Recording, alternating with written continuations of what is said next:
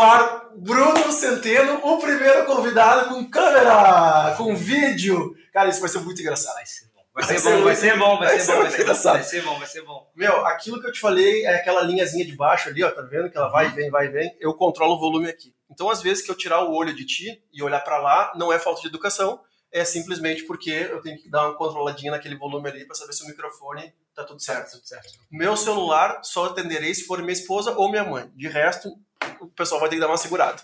Tu fica à vontade de Não. ter convidado. Então, Não, não, os clientes também vão fa- esperar um pouquinho. Tu, vai, tu faz o que quiser. Momento meu.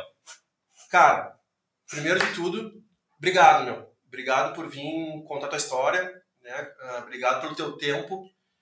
É, hum, quanto mais eu leio, mais eu estudo, mais eu converso, mais eu ouço as pessoas, eu realmente entendo que esse é o bem mais precioso que a gente tem.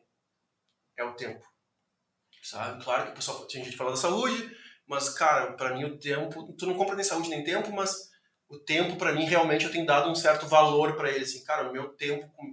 Acho que é a virada da chave do filho também, tá? Mas é o meu tempo com meu filho, é o meu tempo com os meus amigos, é o meu tempo trabalhando, então eu tenho que estar trabalhando. Então, assim, tempo. E a hora que alguém dispõe o tempo dele pra ti, tu tem que ser muito grato. Porque realmente é, é a maior coisa que a gente tem. Obrigado, meu. Obrigado por estar aqui. Ah, já te chega te apresentando, contando tua história, quem tu é, filho de quem tu é, por que tu tá aqui, como tu chegou, como tu veio, quem saiu do Banrisul e chegou, aí hoje em dia tem uma rede de casas Rede de casas infantis. uma empresa de todo. mídias sociais e tudo mais. Isso. Obrigado, eu que agradeço o convite, Vinhas. É uma honra participar desse, dessa, desse podcast aí com bastante gente que já teve aqui, com vários nomes grandes que eu conheço aqui de, de Porto Alegre.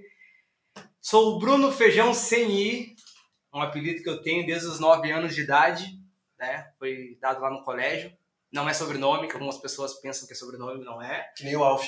É, que nem, ó, mas me acompanha, o meu esse apelido me acompanha a vida toda. Tenho 32 anos de idade, negro, 32 anos ou mais? tá? 32 Gato. anos de idade, negro, brasileiro. Fui criado pela minha mãe, né? Meus pais se separaram muito cedo, tenho uma relação muito boa com meu pai, mas eu fui criado e educado pela minha mãe, porque é com ela que eu, que eu vivia. E a minha mãe é uma pessoa muito peculiar, ela tem umas particularidades dela. Tá? E Eu acho que eu tenho umas perguntas aqui. é, e, e como eu fui criado com ela, obviamente que algumas coisinhas assim, algumas coisinhas que ela, que né, que veio dela acabou passando pra mim, né? Toquezinho de organização, toquezinho de dinheiro, entendeu? É, o toquezinho de de organização. organização, O único convidado que tu faz falta. Não, mas é nem assim, sabe? Vá que esqueça. Não, lá que esqueça algum, algum assunto importante e falar, vou, vou ficar em casa ali me remoendo, não. Tá Aqui, tá tudo aqui. Tá. Alguns toquezinhos de organização, de dinheiro. E a minha mãe, só um, um parênteses, né? Acho que tu já sabe algumas histórias, mas a minha mãe, ela, é, ela tem o nível de toque dela, assim. Ele é tão grande que uma vez a gente foi pro Rio de Janeiro num carnaval, em 2015. Cara, ela usou pela primeira vez, sabe, em 2015, ela usou pela primeira vez ela um biquíni que ela ganhou de, acho que aniversário, casamento, sei lá, de 1988. Bem Ela ganhou o, o biquíni, ela guardou, cara, guardou todo esse tempo pra usar, usou em 2015. Qual o ano que ela ganhou mesmo? Você só fica bem claro. 1988, 89, se ela falou quando, eu nasci. Tão, tão forte que é o toque dela, no caso, tipo assim, ah, não, vou te pra usar num momento especial. Uhum. Só que esse momento especial nunca chega. Né? Sim. Ou chega, mas depois de 30 anos ali, quase, sei lá quantos anos. Então eu acabei pegando algumas, algumas manias delas, né? Que é essa de organização, por questão da criação. Tá. Cara, e o padrão do podcast é sempre, a intenção do podcast é dar os pontos de decisão que tu teve na tua vida, né? E por isso que eu gosto de puxar lá do colégio, porque eu sempre falo a mesma coisa. Porque todo mundo que quiser te acompanhar, tá, tudo bem que o Instagram, acho que é 2009 que ele começou e tal, mas hoje em dia, se eu quiser saber o que tu faz na tua vida, pelo menos a parte legal da tua vida, a parte bonita do Instagram, tá no Instagram, né? Tá na rede social e tal. Eu peço sempre pro, cara que vem bater papo comigo, com a pessoa, que ela saia lá do colégio. Porque eu acredito também que o volume de informação que existe hoje tá meio que travando as pessoas que se deixam travar. Ou seja, cara, eu recebo assim, ah, ontem o Lula foi solto, ah, eu não sei o que, não... ah, o dólar subiu, a gasolina hoje vai bater seis reais, eu não sei o que. E ela vai se travando, vai se travando, vai se travando, e ela fica espantada com as pessoas que decidem fazer as coisas. né, que decidem ter coisas, ou que decidem algo a mais. E aí, o intuito do podcast é sempre esse. Desde lá do colégio. Qual, quais foram tuas decisões? Qual foi tua experiência no colégio? Depois do colégio, o primeiro emprego? Qual foi com uma decisão da faculdade? Tu é formado, meu, tu, tem, tu fez pós, tá fazendo... Fazendo, fazendo... acabando, tô formando minha pós agora, vou entregar, falta um mês. Então, é, é sempre, assim, eu vou sempre puxando. Tu é um cara que é empresário, então facilita, porque eu gosto de puxar a linha do, empresari, do empresariado, por óbvio. Então, tu vai me facilitar nisso, disso que eu não, não preciso ficar puxando. Mas sempre assim, cara, quando que tu decidiu as coisas? Esse é, é, é, é, a, é, o que mais chega na minha caixinha de perguntas, meu. É. Mas como tu decide? como tu faz? É, chegou pra mim também, na minha, eu subi uma caixinha no Instagram também. Onde é que tira a energia, onde é que tira a disposição para chegar, para ter otimismo. Mas agora na época da pandemia, que tá tudo, tudo fechado, como é que o cara se reinventa ou consegue sobreviver, né? É isso aí. Sem mesada, sem nada. Não tem assim, ah, um auxílio, do, nem do governo, não tem ninguém. É Deus por Deus. Auxílio, auxílio dos meus dois braços. Auxílio dos meus dois braços, minhas pernas e minha cabeça ali. Então no colégio, uh, Uh, que colégio que era? Eu, eu, não, vou falar. Eu estudei no Colégio Marista Assunção, é um colégio particular, que a, a minha mãe, com muito esforço, pagou para nós lá. Meu pai ajudava com a pensão, mas o colégio já dava a pensão e, e passava, assim. Mas a gente passava algumas dificuldades que, vendo hoje, perdi muito brasileiro, não é muita coisa, mas que na época eu sentia bastante, principalmente por colégio particular, ter pessoas de um pouco, mais, um pouco mais de renda. Então, meus colegas conseguiam fazer várias coisas que eu não conseguia fazer nem perto. E, aí eu vou, vou, desenrolar aqui, vou comentar. Mas uh, essa questão do colégio particular, uh, estudava, sempre minha mãe sempre focou no estudo, e eu nunca entendi bem qual era a linha de pensamento da minha mãe com dinheiro. Para algumas coisas ela não dava dinheiro, e para algumas coisas ela dava dinheiro. Por exemplo, ah, estava no colégio particular, ok tinha que ficar o dia todo no colégio porque tinha que estudar, fazer laboratório, ela não dava dinheiro para almoçar. Então uhum. não almoçava. Ah, literalmente, não é ah, uma vez aconteceu e não, não. Todos os dias. Então não tinha muito critério, mas né, sempre pensava no, no estudo, assim, pra, pra frente. E no colégio, quando tu vai começando a ficar adolescente, lá era 2000, 2005, 2003, 2003 a 2006, assim, que eu tava no ensino médio, o pessoal começa a andar com roupa de marca. Chegou muita onda da roupa de surf, uhum. de marca, Element, Picu e tal. E eu não tinha nenhuma. Né? Todo mundo tinha, aquilo ali me incomodava um pouco, mas tá, até é de menos. Mas o que mais me incomodava e doía é que quando chegou uma época do colégio que nós tínhamos que. Era obrigatório ficar no colégio o dia todo.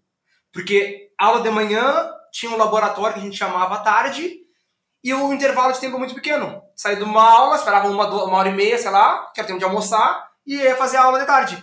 E eu ficava todos os dias no colégio e eu não almoçava todos os dias. Não era assim, ah, uma, um dia na semana não teve dinheiro e eu estou exagerando a semana inteira. Não. Era todos os dias. Eu comia resto dos colegas. Tinha alguns amigos que eram muito, muito amigos, assim, daí deixava às vezes de propósito sobrar para eu comer, às vezes não comia nada, literalmente nada, nada.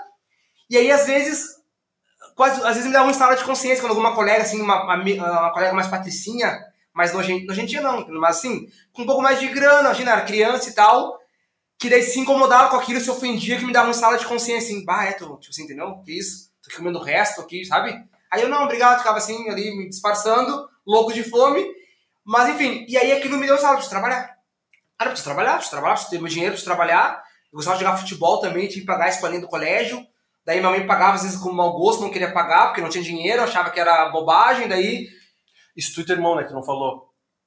Tu tem um irmão mais velho. E irmão mais velho, isso aí tem dois irmãos na verdade, mas um mais velho que mora comigo, que estudava em outro colégio também, que daí ela, numa aplicação, que daí ela pagava van, porque era lá em Viamão, o colégio, apesar de ser bom, mas era longe. Uhum. Que ela também gastava com isso. E aí eu preciso trabalhar, preciso trabalhar, preciso trabalhar, só que tinha lei que não podia trabalhar até os 16, até os 14. Não 14. É, alguma coisa assim. época era 14. É, alguma coisa assim.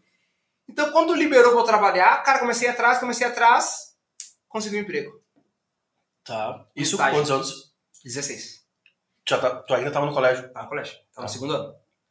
16, segundo pro terceiro, 16 anos, consegui um emprego. Ah, vou trabalhar, azar do valor, eu preciso trabalhar. E aí eu comecei a trabalhar, ironicamente, eu saía do colégio meio-dia e 45, meio-dia e 50, não lembro de cabeça o horário. E eu pegava uma no trabalho. Então, daí eu, bah, vou trabalhar, vou, sei lá, vou ter um pouco de dinheiro, mas aí tu começa a pensar assim, bom, se eu pegar meu salário, que era uma miséria, era 145 reais. Fala de novo o valor do salário. 145 reais. Que ano que é isso, mais ou menos? 2006, 2005, 2006. Pá, hoje em dia é 400 pilas, não mais que isso. Era uma, era uma coisa pequena. Eu dava 45 reais pra minha mãe para ajudar nas passagens escolar. Uhum. Então sobrava 100 reais pra mim. Cara, se todo dia tiver que gastar 4, 5 pila pra comer, o salário vai ser só pra isso. Daí, tipo, daí, bom, tem que começar a pesar. O que, que é uma prioridade, né? Tá, mas essa reflexão foi quando? Quando eu comecei a. Ah, vou começar a trabalhar, beleza. Ah, vou trabalhar agora, vai acabar isso aí. Tu não, mas não tinha, tu, sim, tu não, ah, tu foi ver isso depois na, na execução. Quando recebeu a Isso aí, isso aí. Tá, beleza, agora vai acabar isso aí, vou receber o salário, vou conseguir. Aí, dois problemas. Primeiro que eu saí do, do colégio meio-dia e 30, meio-dia e 45, aliás, quase meio-dia e 50, tinha que trabalhar uma. Então eu saía correndo, acabava, o professor acabava a aula, botava minha mochila, falou, falou, falou, ia. Pegava o ônibus na frente do colégio, eu trabalhava no centro, no NSS. Ia correndo pro trabalho, pá, chegava sempre 1h10, 1h15, aí já comecei a explicar, ah, eu tenho uma aula e tal, então eu vou chegar um pouquinho mais tarde sempre, faço depois do horário mais esses minutos, tudo certo. Então eu chegava, emendava, já começava a trabalhar Até que horas que era? até as 5h15. Não almoçava o dia todo, de novo. Brasileiro. Bah, com, tra com, daí com trabalho. Chegava em casa às 6 da tarde, assim, ó, cara, com muita fome. Muita, muita fome, meu Deus, desesperado de fome. Chegava, daí comia, daí descansava, às vezes nem jantava, porque daí comia às 6 da tarde, era almoço e janta. E também daí eu pensei, tá, eu posso comprar alguma coisa e levar pra comer, no ônibus, alguma coisa. Aí, pô, mas eu vou perder todo o meu salário fazendo isso. Aí começa a ficar pré-adolescente, fim de semana, tinha churrasco da turma. E quando tinha essas coisas, a minha avó me dava dinheiro, eu lembro. Às vezes, assim, me dava, sei lá, 20 pila. Eu personava bem, personavinha assim, pra todos os fins de semana do mês. E aí eu não vou gastar todo o meu dinheiro fazendo isso. Não vou. Então daí fiquei mais um ano todo. Cara, não é assim, ah, um dia, ou. Não, não, era o ano, é literalmente. Porque às vezes o cara tem uma. fica uma, duas vezes tem a sensação que foi sempre. Não. Literalmente o ano todo sem almoçar, porque não tinha tempo. Mais ou menos tinha meu salário ali. Eu recebi meu salário, comprei meu canguru da Element, que eu tanto queria. 200 reais, parcelei em quatro vezes. Eu 50 gosto da prioridade do brasileiro. cinco- É, melhor não comer, porque já acostumei. Porque a minha mãe nunca foi de fazer comida em casa. Então a gente sempre, pra comer, sempre tinha que se virar, assim. Ou eu aprendi a fazer desde pequeno, ou às vezes ela contratava alguma coisa. Mas eu fiquei em casa sozinho desde 5 anos de idade. Então ah, ficava uma, duas horas ali. Então eu não podia mexer no fogão, era sempre uma tensão. E hoje eu sou resultado disso por causa disso. Uhum. Né, em terapia, porque eu sempre ia muito vigilante. Eu não podia mexer no fogão, eu não podia levantar do sofá, eu não podia mexer em tal coisa, não bota a mão em tal lugar. Imagina 5 anos de idade de uma criança, né? Se eu, eu com 9 anos de idade eu já ia pro colégio de ônibus. Uhum. 9 anos. Atravessava as Pereira toda. Imagina, ia, estava o dia no colégio, voltava de, de noite não, umas 6 da tarde. Sim. Acabava lá o Mas laboratório. no, no inverno é de noite. Exatamente. Atravessava a rua sozinho. Ia, ia pra. Ah, tem reunião dançante do colégio. Ia de ônibus sozinho, 7 da noite, pegava um ônibus, 9 anos de idade. Literalmente, não é 10, 15, não, era 9, literalmente. Ia pra reunião dançante, voltava no último ônibus da meia-noite. 11 e pouco, voltava pra casa e tal. Sempre sozinho. Sempre atendido pros lados, sempre muito ligado, então eu sou muito assim hoje. Entendeu? Até o Gui que tá lá em casa, agora passando uma temporada. Ah, eu sou muito vigilante, assim, a luz, Cara, a luz, vídeo, não sei se é bom. a luz do Mentira que o Guilherme tá passando. Tá, demoradinha lá. Ele sai do quarto de luz ligada, eu tô atento, vou lá e apago, eu falo pra apagar. Tu sempre, sempre atento, vigilante, caiu uma coisa no chão, eu tô aqui. Olhando, sempre assim. E aí, em terapia, descobri que é isso. Uhum. Que, né, que tem um comportamento de infantil ainda, pra algumas coisas. Então foi isso aí, eu fiz no ECS, foi o meu primeiro estágio, acabou. Fiz faculdade, fiz ah, vestibular, não passei na UFS. Né, eu, apesar de Não, bem- calma, calma, calma. Tá. Tu fez o. Tu fez. É que tu foi, foi. Vai muito. É, trabalhou até. Ficou trabalhando lá até quando? até os 17. Porque Tu acabou. fe- Fechou um ano? Fechou um ano. Ah, não, na verdade acabou o colégio. Acabou o colégio. E aí acabou o contrato. Acabou o contrato de estágio. Tá. Aí começa a vida de. O que, que tu fazia lá no INSS? Eu era estagiário, eu fazia. O que mandasse? É, o que mandasse. É assim, mas. ah, quem me conseguiu foi o pai de um amigo meu, do Schumacher, seu Oscar. E eu fazia o que mandasse, assim.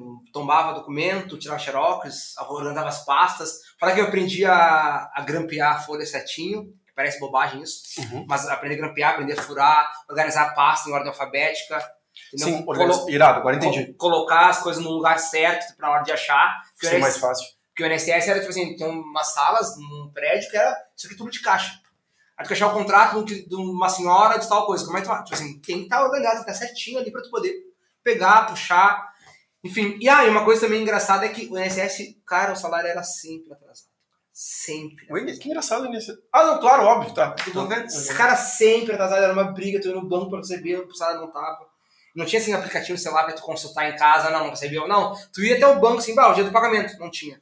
Bom, vou daqui, vou no, aqui uma semana, não tinha.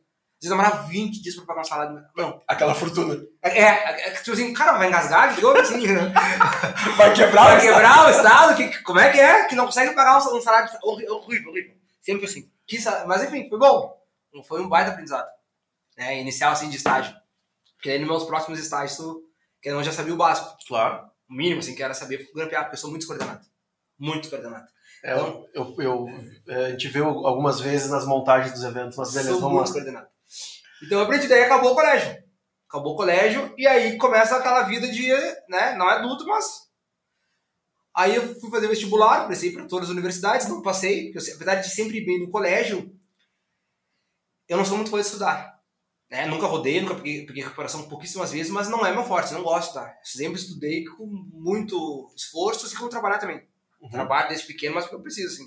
Se eu não precisasse, isso é claro, todo mundo me conhece, se eu não precisasse trabalhar, eu não ia trabalhar. Ponto final. E não é assim, ah, vai fazer o que da vida? Não me interessa. Não ia trabalhar. Se eu ganhar na Mega Sena, eu nunca mais, nunca mais eu piso no meu trabalho. Crio uma ONG pra ajudar as pessoas, daí né, vai, vai tirar meu tempo. Vai ocupar o tempo, sim. Vou ocupar o tempo. Agora, trabalhar, não. Então, ah, passei como suplente na PUC. E aí entrei e nisso meu irmão Qual tá- curso? de administração. Por quê? Ah, ficou mais genérico. Queria, quando eu saí do, colégio, eu pensei, Tipo, é o cara, que eu te falei, né? É as, é as decisões, eu vou ter, eu vou ter que não, ser- sei, eu, preciso- eu tenho condições de fazer um curso que eu goste. Eu pensava sempre assim. E meu tio falava muito isso também, que ele, ele era da, C- da CRT, ele tinha que quebrar poste de, de, de- Madeira de concreta. madeira concreta na areia no sol. E ele não, não, não gostava disso, mas é o que tinha pra fazer. Sim. Entendeu? E até hoje ele fala pros meu- meus outros primos, enfim. Cara, fazer o que tu gosta tem que ter condição. Ah, quero ser médico, eu tinha um sonho de ser médico também, tinha um sonho de ser médico. Quero ser tal coisa, tá, mas eu posso esperar, posso pagar, posso esperar tantos anos para ser médico? Não posso. Preciso de alguma faculdade que eu comece a fazer e já consigo um estágio. Uhum. Administração é genérico, abrange tudo. E aí já botei na minha cabeça, eu tinha 18 anos de idade, eu preciso entrar no- na administração, quero trabalhar no Banco Sul, ou num banco assim, eu sou caixa, lembro para estágio, e eu quero ir pro Santander. Ou num banco privado, mas era Santander. Essa é a minha, eu preciso disso aí, vou fazer isso. E- Que, agora, deixa eu, deixa eu só pegar esse gancho, porque daí isso é mega importante. que para algumas pessoas isso é muito óbvio, né? Planejar o futuro, e cara, e para 90% da população não é. Não é. Tem essa clareza assim, meu, quero ser isso. Isso. Vou ser aquilo e vou e tem meu objetivo, vou fazer esse passo, passo, passo. Tu lembra, assim, eh, de realmente desenhar isso? Lembro, lembro, lembro. Conta. Mas isso já foi na faculdade. Um pouco mais. 18, tinha entrado na faculdade. E na faculdade de administração, eu tinha 18 anos de idade, eu ganhava um estágiozinho de. O primeiro foi de 385 reais, não mudou muito. E aí o do Banrisul. Não, ah, para aí. Ah, 200 pilinha. É, 200 Porra, 240 pilinha. É, não. Mas igual ajudava minha mãe, dei com 150, ficou com elas por elas. Aí o Banrisul, que era 645, daí, bah, Tá, não, volta. Tu vai muito rápido nisso. Não, não, mas eu vou voltar, só assim, esse sabe, eu digo porque nessa época aí, foi logo nesse primeiro ano de faculdade, eu lembro que daí a gente falava com os colegas, e aí o meu colega de 24 anos de idade ganhava 2,500. O de, entendeu? O cara ganhava 3, isso na época. Cara, eu preciso ganhar um salário desse, cara, eu preciso, pá, eu preciso trabalhar, eu preciso ter isso. Como é que eu consegui um salário assim, uma forma mais rápida, objetiva? Cara, é banco. Cara, o cara fala bancário, o cara é estagiário, o cara consegue assinar carteira, meu, bancário não consegue, então eu vou ser bancário. E aí, pra todo mundo, cara, eu quero ser bancário. Se tu trabalhar, sabe, como de banco, quero uma indicação, cara, sou engraçado, sou palhaço, mas sou sério. Todo mundo na faculdade, todo mundo sabia, quero ser bancário. E numa das aulas do primeiro semestre, tu tinha que fazer um desenho do que tu espera, ah, como é que tu vai estar quando tiver 30 anos de idade. Irado. E aí, nesse aí, eu fiz meu desenho. Cara, eu vou entrar no Banco Sul. Tenho um ano pra entrar no Banco Sul. Eu tenho dois anos pra entrar no Santander. Eu quero, eu quero ter até uns 27, 28, eu quero estar concursado. Eu tinha sonho de ser concursado, minha mãe é concursada. Concursado. É, tu, não, falou essa peculiaridade da tua mãe ainda, né? É. Do que que ela é concursada, mas beleza. É, concursada policial civil, das brava. Aposentada já. E quero ser concursado. Que 30 anos, quero casar, quero ter um filho, quero estar com a vida já tranquila, ganhando 10 mil por mês. Esse era o meu planejamento de vida. É lindo. Lindo, lindo, Tá. lindo. Tá, essa, e eu, por, até os 24 anos, eu segui essa linha, cara, como se fosse, como se fosse uma dieta, assim, cético. Cético. E aí, ah, entrei no Palácio Piratini, foi um estágio bem, assim, bem cagadinho, assim, fiquei pouco tempo. E aí, o Banrisul, de tanto eu falar, um colega meu me indicou. Tá, vamos pegar esse, vamos pegar esse ponto então. Tanto falar pras pessoas. A Cara, importância de relacionamento aí, né? De ter o relacionamento, construir o relacionamento. Porque eu sempre falo também que eu fui aprender isso muito velho, né? Com 30 e poucos anos eu fui começar a entender a parte, a importância de verdade do relacionamento, a parte de ser interessante, não ser interesseiro, né? Tipo assim, de tu externar as tuas vontades. Aí tem, tem o pessoal aquele que acredita, né? De, tipo assim, quanto mais tu emanar tuas vantagens, mais o mundo vai entender aquelas negócios de energia e tal. Ou, para quem não acredita em nada disso, cara, as pessoas têm que saber as tuas ambições, porque daqui a pouco, cara, bah, não tem o fulano lá mesmo. Se não, cara, aparece a vaga, Sei, cara, ah, não, não- tem alguém pra indicar? Não, não tenho. Eu ficava batendo na tecla, cara, preciso, quero, preciso, cara, preciso, preciso, preciso. Porque a época que eu passei dificuldade de verdade, mesmo assim, olhando hoje adulto, foi nessa época. Porque daí minha mãe pagava minha PUC sozinha, meu pai ajudava com pensão. Não tô ah, jamais falando que ele não ajudava, mas pagava a pensão, ponto. A pensão, sei lá, era 500 reais, 600 reais, a PUC era mil. Tipo assim, já engolia a pensão. Sim, mais o transporte, mais. Então, Não, foi transporte, aí meu irmão entrou, meu irmão ele fazia quartel, ele é mais velho que eu, mas ele fez quartel, não sabia muito bem o que queria da vida, quando eu entrei na faculdade, foi meio que um start pra ele, bom, preciso Qual a a diferença de idade vocês? Dois anos, um ano e dez meses. É quase a mesma coisa. É, daí ele entrou na Ritter, na mesma época, um semestre depois. Ah, coisa boa. E aí a minha mãe, ela ganhava 2.500 reais, 3 mil reais por mês, era 1.500, 1.600 só de faculdade. E aí nós passamos maus bocados, assim, mesmo de, de comer uma vez por dia, de a minha avó ajudar a pagar a faculdade um pouco, de... deixa eu ver o que mais. Enfim, passamos alguns maus bocados, assim, eu lembro que eu não tinha desodorante pra passar, passava sabonete, assim, pra deixar bem cheiroso e ir pra aula, andava muito de bicicleta naquela época, pra economizar passagem. Uhum. Entendeu? Ah, vamos no fim de semana de bike. Eu economizava, o máximo que desse eu, a gente economizava. E ajudava minha mãe com 150 reais no Palácio Piratini. Depois, quando eu entrei no Banco Sul, eu ajudava com 250. O Banrisul foi isso aí, foi alguém que lembrou. É, daí o Jerônimo, um colega meu, ah, o feijão, o feijão quer quem é a vaga, cara, vou te indicar pra uma vaga lá. Abriu. Cara, pelo amor de Deus, obrigado, vai. Cara, fui.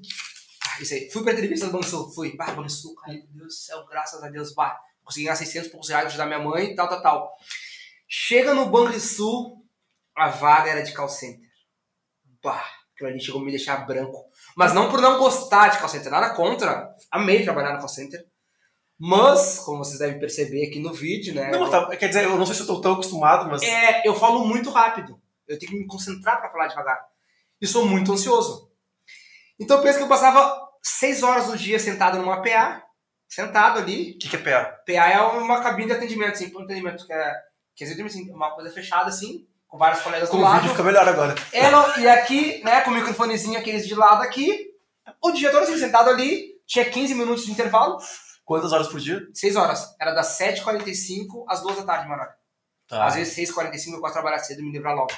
Então era mais ou menos esse horário, tinha um intervalo de 15 minutos. E. ah, e daí, cara, eu entrei em pânico. Eu falei, porra, não vou conseguir entrar nessa placa, meu Deus do céu. É que não vai consumir na pessoa, né? Aí, pá, concentrei. Ah, tu, ficou sabendo depois que tu foi pra entrevista. Já foi. Não, porque daí, vai, assim, ah, vai de call center, meu Deus do céu, meu Deus do céu, tá, meu Deus do céu. Não, era tudo certo. Aí foi e eu, eu fiz entrevista, era uma galera, assim. Porque também o center contrata muita gente, mas é muita gente fazendo entrevista. Uhum. Então, a primeira entrevista lá era 100 pessoas, Limar ficou 30. Sei lá, 20, sei lá. Aí fiz a dinâmica, fiz a dinâmica, foi, foi. Aí, meu Deus, dali tá. Aí tá, eles foram indo assim, teve a entrevista direta, que é assim que era mais ainda. Daí a pessoa vai saber como tu é, tu vai responder as coisas. E aí eu não consegui esconder tanto a minha Ansiedade. ansiedade. E a mulher perguntou, a Silvana, tá, mas tu acha que tu vai conseguir ficar. Cara, que inveja da memória das pessoas. mas Tu Tu lembra, tu lembra do Sim. teu mapa, tu lembra do nome da entrevistadora, cara, que inveja. A Silvana, tu, tu vai, tu acha que tu consegue ficar na PA? Parece meio inquieto, porque eu ficava assim pernas. É que hoje eu sou mais velho, consigo me controlar um pouco mais e faço terapia. Então eu entendo que eu sou ansioso, eu entendo que. Mas antigamente eu não sabia. eu, Tipo, eu sou só assim. Nasci criado assim, só assim. Eu ficava assim na reunião, literalmente, conversando com ela, com as pernas assim balançando. E aí ela, tu acha, não, assim, é que eu. É que tem alguns amigos meus que trabalham aqui e tal. Até um deles que me indicou ali, o Jerônimo e tal. Que daí foi onde eu consegui dar uma curvinha nela assim, deu, daí ele me passou, me cumprimentou, só que ser educado, por isso que eu tô assim, mas. Ela, ah, tá, tudo bem. Quando veio me chamaram, pá, graças a Deus. Aí teve a fase do pesadelo, né?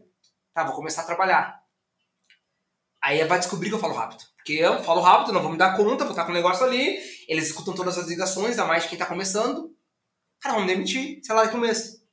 Aí noite de sono mal dormida. Até que daí eu, de tanto me esforçar, me esforçar, me esforçar, eu chegava na PA virava um personagem. Literalmente. Chegava lá, cara, era outra pessoa. Banrifone Bruno, bom dia, em que posso ajudar? Assim. Fui indo bem, fui indo bem, fui indo bem, fui tão bem que eu virei. Não é, é tipo chefe dos estagiários, que não era bem chefe, porque não tinha chefia. Mas eu, a gente criou tipo um, um grupo assim que a gente reivindicava férias, que não tinha na época ainda por lei. Então, se o cara tem um bom atendimento, que a gente recebia nota por atendimento, bom atendimento, o cara não falta, não se atrasa, isso tudo conta, tu recebia o Burry. Como é que é? As estalecas do Burry Big, Big Brother. Nossa, era algum nome assim, esqueci. Burry Money. Burry Money era o nome que a gente criou. O Burry Money, tu ganhava o Burry Money e aquilo ali te dava pontuação pra tirar folga, pra ter férias. Então a gente criou várias coisas muito legais nessa época de Banrisul. Tá, fala um pouco mais sobre isso, sim. Tu, foi, uh, tu liderou isso aí. Isso aí, liderei. E aí tu foi criando junto com a galera? A galera. Não, eu, tinha, eu comecei a ter umas ideias, assim, porque estagiário não tinha férias. E era dois anos de estágio que tu poderia ficar numa empresa. Uhum. A gente não tinha, não tinha como se atrasar nesse tipo de trabalho, assim. Sim. Você não ter penalizado. Então, tipo assim, cara, uma folga, quer chegar um pouco mais tarde. Então, por exemplo, assim, pô, a gente precisava de algumas brechas, entendeu? E aí também toda hora ficar pedindo é ruim, porque, pô, cara, tá aqui trabalhando, vai ficar toda hora pedindo folga, brecha, né? Uhum. Então vamos fazer bonificação, cara. Quem realmente é bom, se esforça e não erra, tem que ter méritos.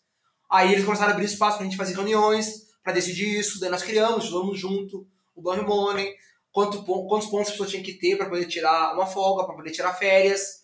Uh, tinha mais bonificações, eu lembro, pra ter um pouco mais de intervalo, que era 15 minutos. Aí quem trabalhava das 11 às 5 da tarde, Carlos Caramossa. Uhum. 15 minutos, entendeu? Pega a marmita, tá pronto, correr ah, desesperadamente.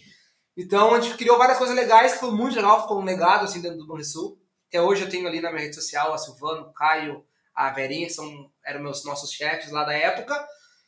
E foi um baita aprendizado. E durante o Banrisul, já comecei a, a história do Santander. Cara, precisa entrar no banco. Ah, cara, um banco, banco privado, me indica, me indica. Tu ficou os dois, Dois anos. dois anos lá no call center. Call center. Dois anos. E a, Não, mas era muito bom. Depois que eu aprendi, assim, cara, bah, muito bom saber tudo do banco. E tem que saber todas as coisas, né? Esse treinamento de duas semanas, eu tenho que ler. Mas era muito bom, muito legal. Depois, assim, era muito, muito tranquilo, assim, bah. A gente era, bah, entendia, assim, de letra, assim, as coisas. E é uma galera, assim, era, sei lá, 50 pessoas trabalhava junto. Eu tinha churrasco da galera, futebol da galera, encontro da galera. Então, realmente foi muito bom. E foi lá que eu conheci minha primeira namorada. Tu vê que loucura, né? Porque eu sempre. eh, Tu é a primeira pessoa que me fala bem de call center, né? Porque, quer dizer, também não, não conheci, não conheço, eu só aquela. É a fama, né? Tipo assim, meu, as pessoas enlouquecem lá e é por isso que troca tanto, porque, meu, a pessoa não. É, eu fiquei dois anos, mas é que também tem, eu precisava muito do dinheiro. Eu jamais sair de lá pra alguma coisa pior. Entendi. Eu queria muito ser bancário, então fazia sentido ser de um banco pro outro. E o call center do Banrisul não era de reclamações. Tá. É um tu não center- ouvia uma Não, não, até ouvia, mas era call center de pessoas que querem fazer pagamento. Tudo que todo mundo faz no aplicativo hoje era pro telefone. Quer pegar uma conta, eu quero cadastrar um débito automático, quero uma informação de tal coisa, eu quero investir dinheiro, eu quero fazer lá, lá, lá, lá. Então a gente sabia todos os produtos do banco e aí a gente conversava com os clientes. Tinha reclamações? Tinha, mas era uma coisa bem menor. Tá. E engraçado que tinha sempre algumas pessoas que todo mundo já conhecia. Que ligava todo dia, tal horário de pessoas carentes aqui em casa, que todo dia ligavam pra falar, pra conversar, enfim. Então, por isso que não foi pesado, né? De repente na net ali pode ser que. já é outra pegada, né? Net, a claro, é, oi, vivo. Essas aí, assim, acho que ia ser outra. Mas nossa, ali vai, era muito bom. Acho que até acabou já o call center do Banrisul, se não me engano. Hoje nem tem muito por que ter call center. Mas ali eu comecei já, dentro do Banrisul, e já na faculdade, comecei a jogar semente do banco. Cara, preciso no banco. Daí um amigo meu, algum conhecido trabalhava em banco, cara, me bota, me puxa, cara, trabalhando no Banrisul. Cara, sonho, é que na aula eu, sou, eu era palhaço. Sempre prestei atenção, fui bem nas aulas, nunca rodei na faculdade nem perto disso. Sim, até porque senão Não, cortava tuas bolas em casa. não, eu passei, eu era quatro anos, eu acabei em quatro anos. Não foi um semestre mais ou menos, nem que no último semestre eu quase enlouqueci, mas eu me formei em quatro anos. E eu sempre falava, cara, eu sou engraçado, eu sei que eu brinco, falo um monte de bobagem aqui, mas eu trabalhando sou sério. Sou sério, trabalho, trabalho, o cara pode me indicar, fica tranquilo. E fui plantando a semente. Plantando a semente na aula, na aula, na aula, nos amigos também pessoais. Até que eu tinha um ano, um ano de Banrisul, um ano, um ano e pouquinho. O mesmo cara que me indicou pro NSS, ele namorava, tinha uma namorada do Santander. Que é E o pai, como tu trabalhou bem. que e é o, que é o pai do, do, Danico, do Serginho, sabe? Uhum. E aí, como eu trabalhei bem com ele, ele foi meu chefe por um tempo e tal, no NSS, cara, tá, vou falar com ela pra te indicar e tal, já que tu quer tanto. A gente tava almoçando que na casa deles, não lembro, mas eu sempre falava. Todos os lugares. E aí ele tava, eu vou falar com ela, por favor, fala. Daí eu lembrei na, na semana, cara, fa- fala com ela lá, pede pro pai falar com ela e tal, pra me ajudar. E ele falou. E ela era, a Jussara, ela era bem envolvida lá na regional do banco. E aí, tá, me, cha- me chamaram depois, sei lá, com um tempinho pra fazer uma entrevista, assim, uma entrevista. Fazer um, é, fazer um, um cadastro no banco, no site. cadastra no site do banco lá, cadastrei no site do banco lá, um monte de pergunta, um monte de coisa. Aí depois, cara, fácil fazer uma prova em inglês. Cara, domingo a prova era em casa. Aí fui pra casa desse meu amigo, Uhum. Serginho coisa. Tava eu, acho que eu, Serginho, Danico, o irmão deles, as outros amigos, estamos todo, todo mundo na prova junto comigo. Que era inglês, eu não tinha muita noção. Cara, fiz uma prova, tá, foi bem, beleza. Isso foi passando, sei lá, seis meses. Sim, que não, não tinha o Google, né? Não tinha o Google. Não tinha o Google. Não, não, até que na época não era tanto, sim. Acho que era até a rua, a época do. Ah, então tinha uma, tinha uma pesquisa aí. Tinha pesquisa, mas igual não. Tá. Nessa em traduzir. fala. É. E aí foi o Santander. ah, enfim, sei que demorou um ano. Um, um Eu vou, te, pouco. eu vou te interromper, porque para as pessoas pegarem a importância disso, que de repente para ti foi natural, né, de tu sempre largar tuas ânsias. Cara, mas o que eu recebo de gente naquelas perguntinhas lá, assim, como começa? Começa falando. Começa botando para fora. Começa dizendo o que tu quer. As pessoas têm que saber. Ah, mas como é que tu monta tanta empresa? Porque eu falo com as pessoas. Se elas querem ser minhas parceiras, meus sócios, meus colaboradores, elas vão ser sim ou não. Tu não pode ter medo do não. Né? Tu não pode ser. Cara, e tu tinha uma, uma grande vertente que era a necessidade. Cara, eu preciso. Eu quero ter uma vida boa, eu quero sair de onde eu tô, e para fazer isso eu vou falar pro mundo, vou gritar pro mundo o que eu quero fazer.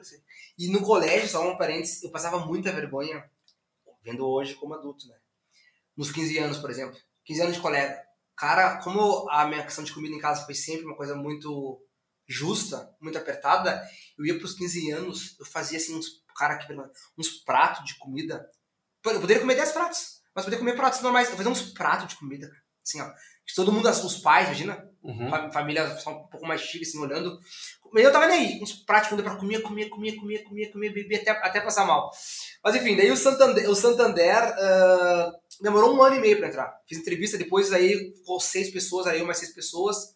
Lembro que eu era o único negro da entrevista ali, inclusive da agência também. Meu, isso aí tu fica à vontade de falar eu- as, as incomodações ou não. isso Eu, é- eu era o único que pensei, bah, será que os caras vão me chamar?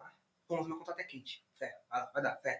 Cheguei lá, daí comecei a falar que eu era vendedor, que eu vendia. Realmente eu vendia pacote pra ferrugem, vendia essas coisas assim. O cara vendia, vendia, fechei um bus sozinho, falei, falei, falei, falei. Isso tu nem falou, né, meu? Isso é importante né, pra gente chegar Ah, depois verdade. aonde a gente tá. Na época do colégio também, como eu conhecia muita gente, tinha conhecido da galera, eu acabei trabalhando com, com o Kaiser, ah, vendendo pacote pra ferrugem. Eu vendia, fui líder da minha turma para vender festa, a festa de formatura, arrecadação de dinheiro. A gente vendia trufa para arrecadar grana para formatura. Então eu liderava muito isso também. De venda, de vendia e tal. Tinha muito medo de todo mundo, ah, conheço o feijão no colégio, assim, todo mundo conhecia. Eu tinha muito medo de cara me botar para trabalhar e não dar o resultado que eles esperavam. De ser só, ah, o feijão faz todo mundo, mas não vende nada. Então demorei um tempão para conseguir aceitar.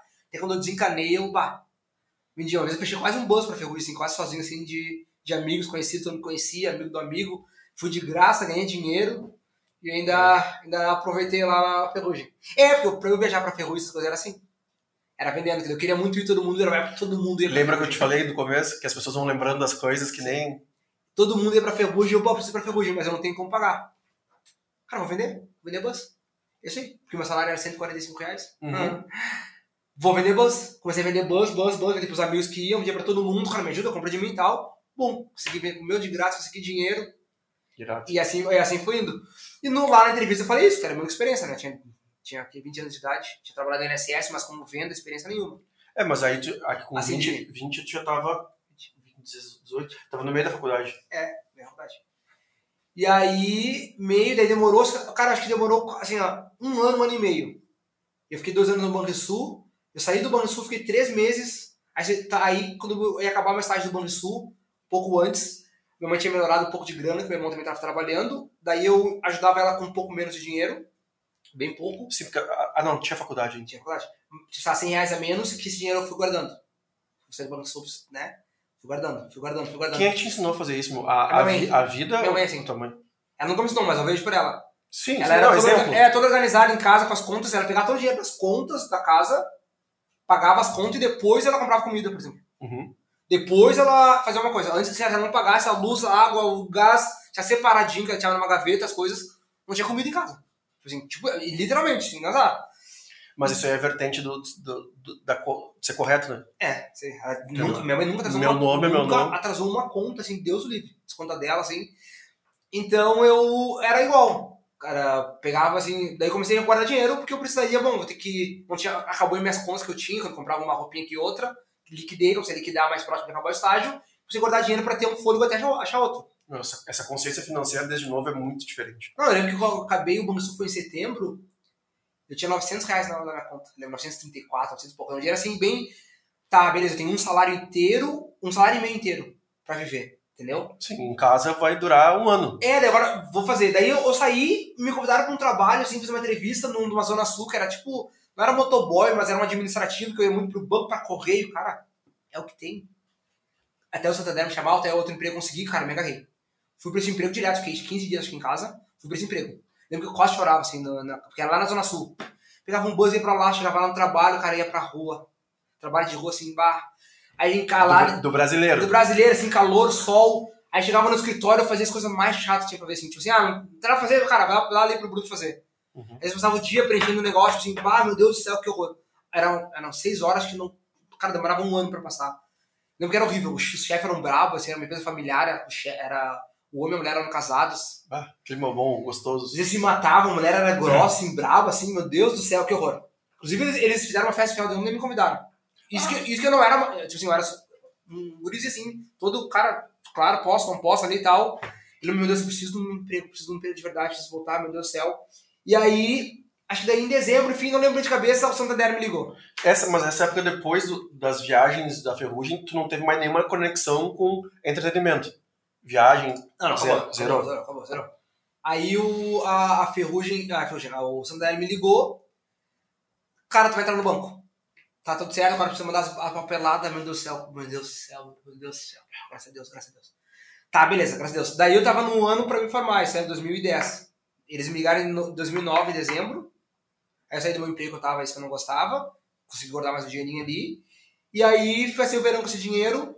E aí fui mandando os documentos para Santander, para São Paulo, as coisas tudo mais. Aí acha, não sei que, reservista lá do quartel, que eu, na época eu não fiz.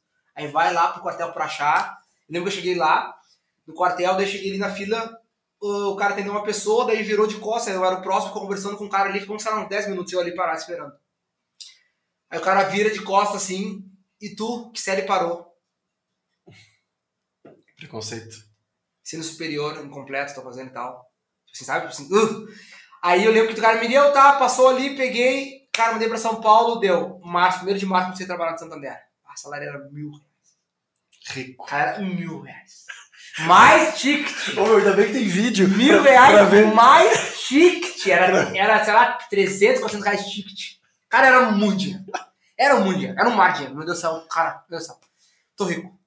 E a minha mãe ganhava salário pouco porque o Estado, durante anos, ficou devendo aumento salarial anos e anos. Então o salário estava parado durante anos no tempo. E para 2010 com, começaram com os pagamentos. Cara, a gente vai começar a acertar os pagamentos. O salário dela ia ter uma crescente até 2015, sei lá, de tantos valores, 2016. E começou em 2010. Então a coisa começou a melhorar um pouco. A gente se mudou para um apartamento, porque o um apartamento era de dois quartos. A gente mudou para um de dois quartos com dependência de empregada. Daí ficava alguém lá. E aí uh, eu entrei no Santander.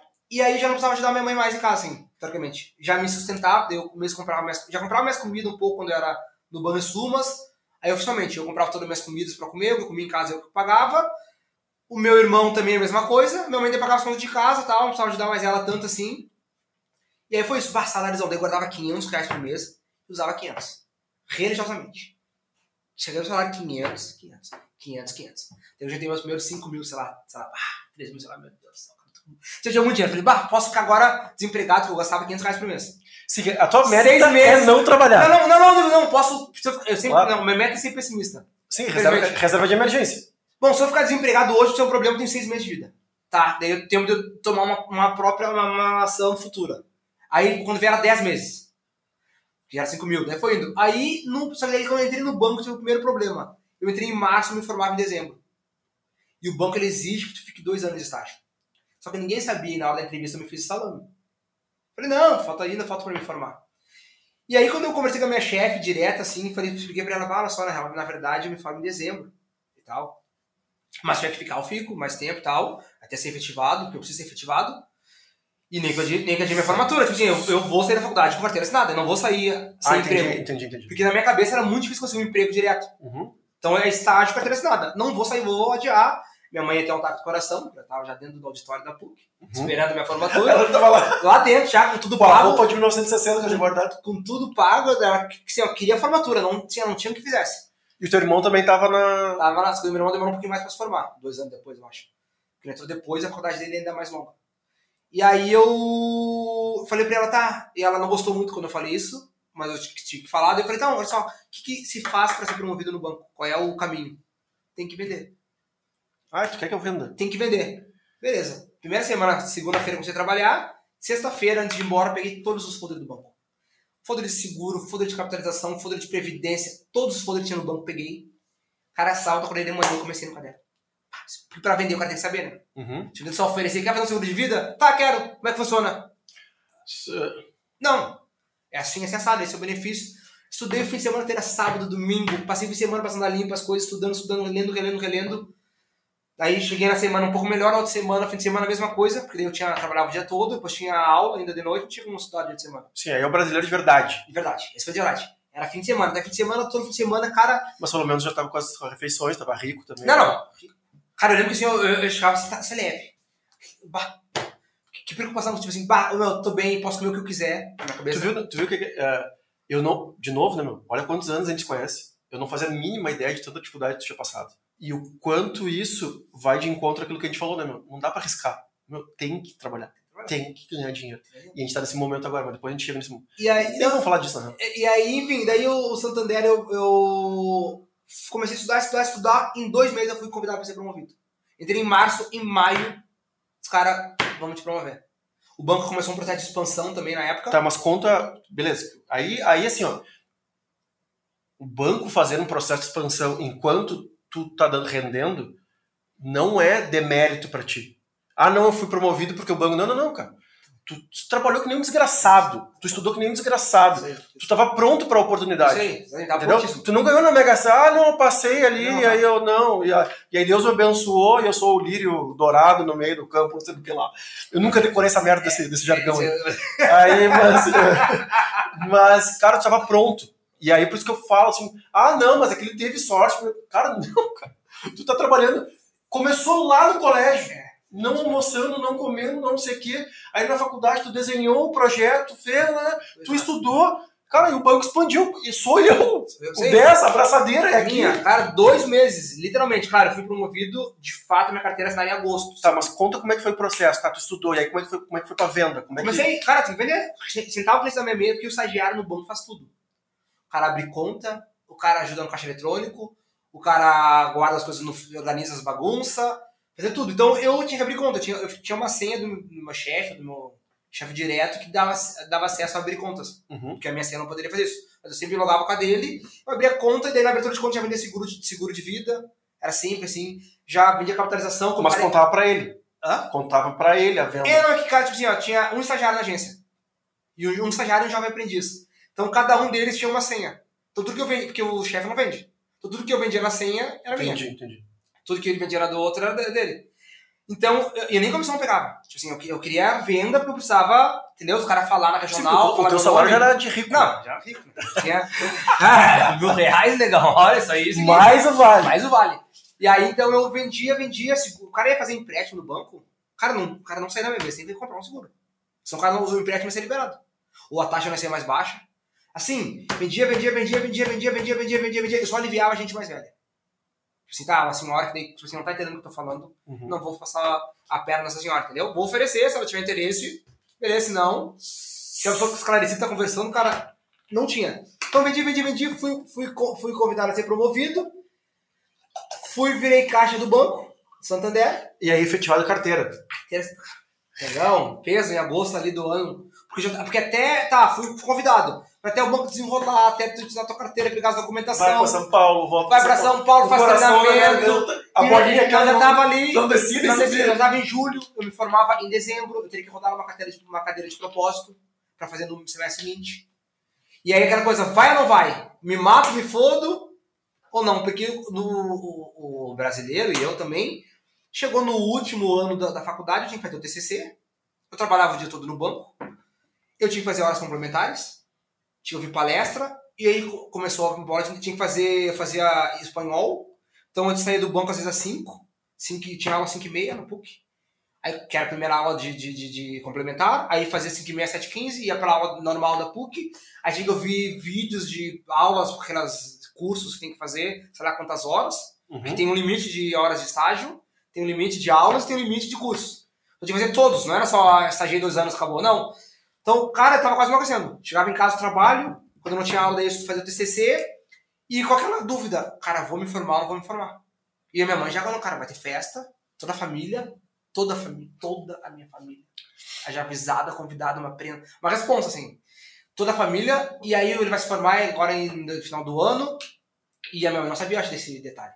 E eu estava disposto a rodar na cadeira, sei lá, rodar na cadeira pra ser efetivado. E aí, quando veio agosto, me efetivaram, 14 de agosto de 2010. Cara, foi efetivado, tudo certo, com minha carteira, tá, tá, pá, virei caixa do banco, graças a Deus. Aí o salário já aumentou mais, sei lá, foi pra 1.400. Aí já ganhava dois tickets, que eram vale refeição e alimentação. Ah, o feijão aí tu tá. Não, daí é o seguinte, Não podia te olhar na rua. Tu, Não, não, ei, Não. calma. aí juntei 6 mil reais naquele ano, sei lá, 6 mil reais. Eu tinha um ninho que a minha mãe nos- me deu pro meu irmão, um ninho 97. Porque minha mãe tinha umas coisas de dinheiro, sabe? Deu um carro pra gente com 18 anos de idade, pros dois, no ninho. Era baratinho, né? Sei lá, 8 mil reais. Ah, mano. Não, não, baita carro. Deus livre. Nossa, ninho assim, baita. Mas daí eu tirei a carteira, comecei a brigar muito com meu irmão por causa de carro e tudo mais. E aí ah, eu acabei que fico o meu ninho pra mim, ela comprou um outro pro meu irmão, um ninho assim. E juntei dinheiro do banco, mas formatura, cara, quero dinheiro. Só quero dinheiro, quero dinheiro. Todo mundo que quiser me dar presente é dinheiro. Dinheiro. Meu pai me deu mais uns 13 mil reais, enfim. Comprei meu gol. Ah, meu carro, meu carro, quero meu carro do sonho. Comprei meu carro, me formei. No, tava formado, efetivado.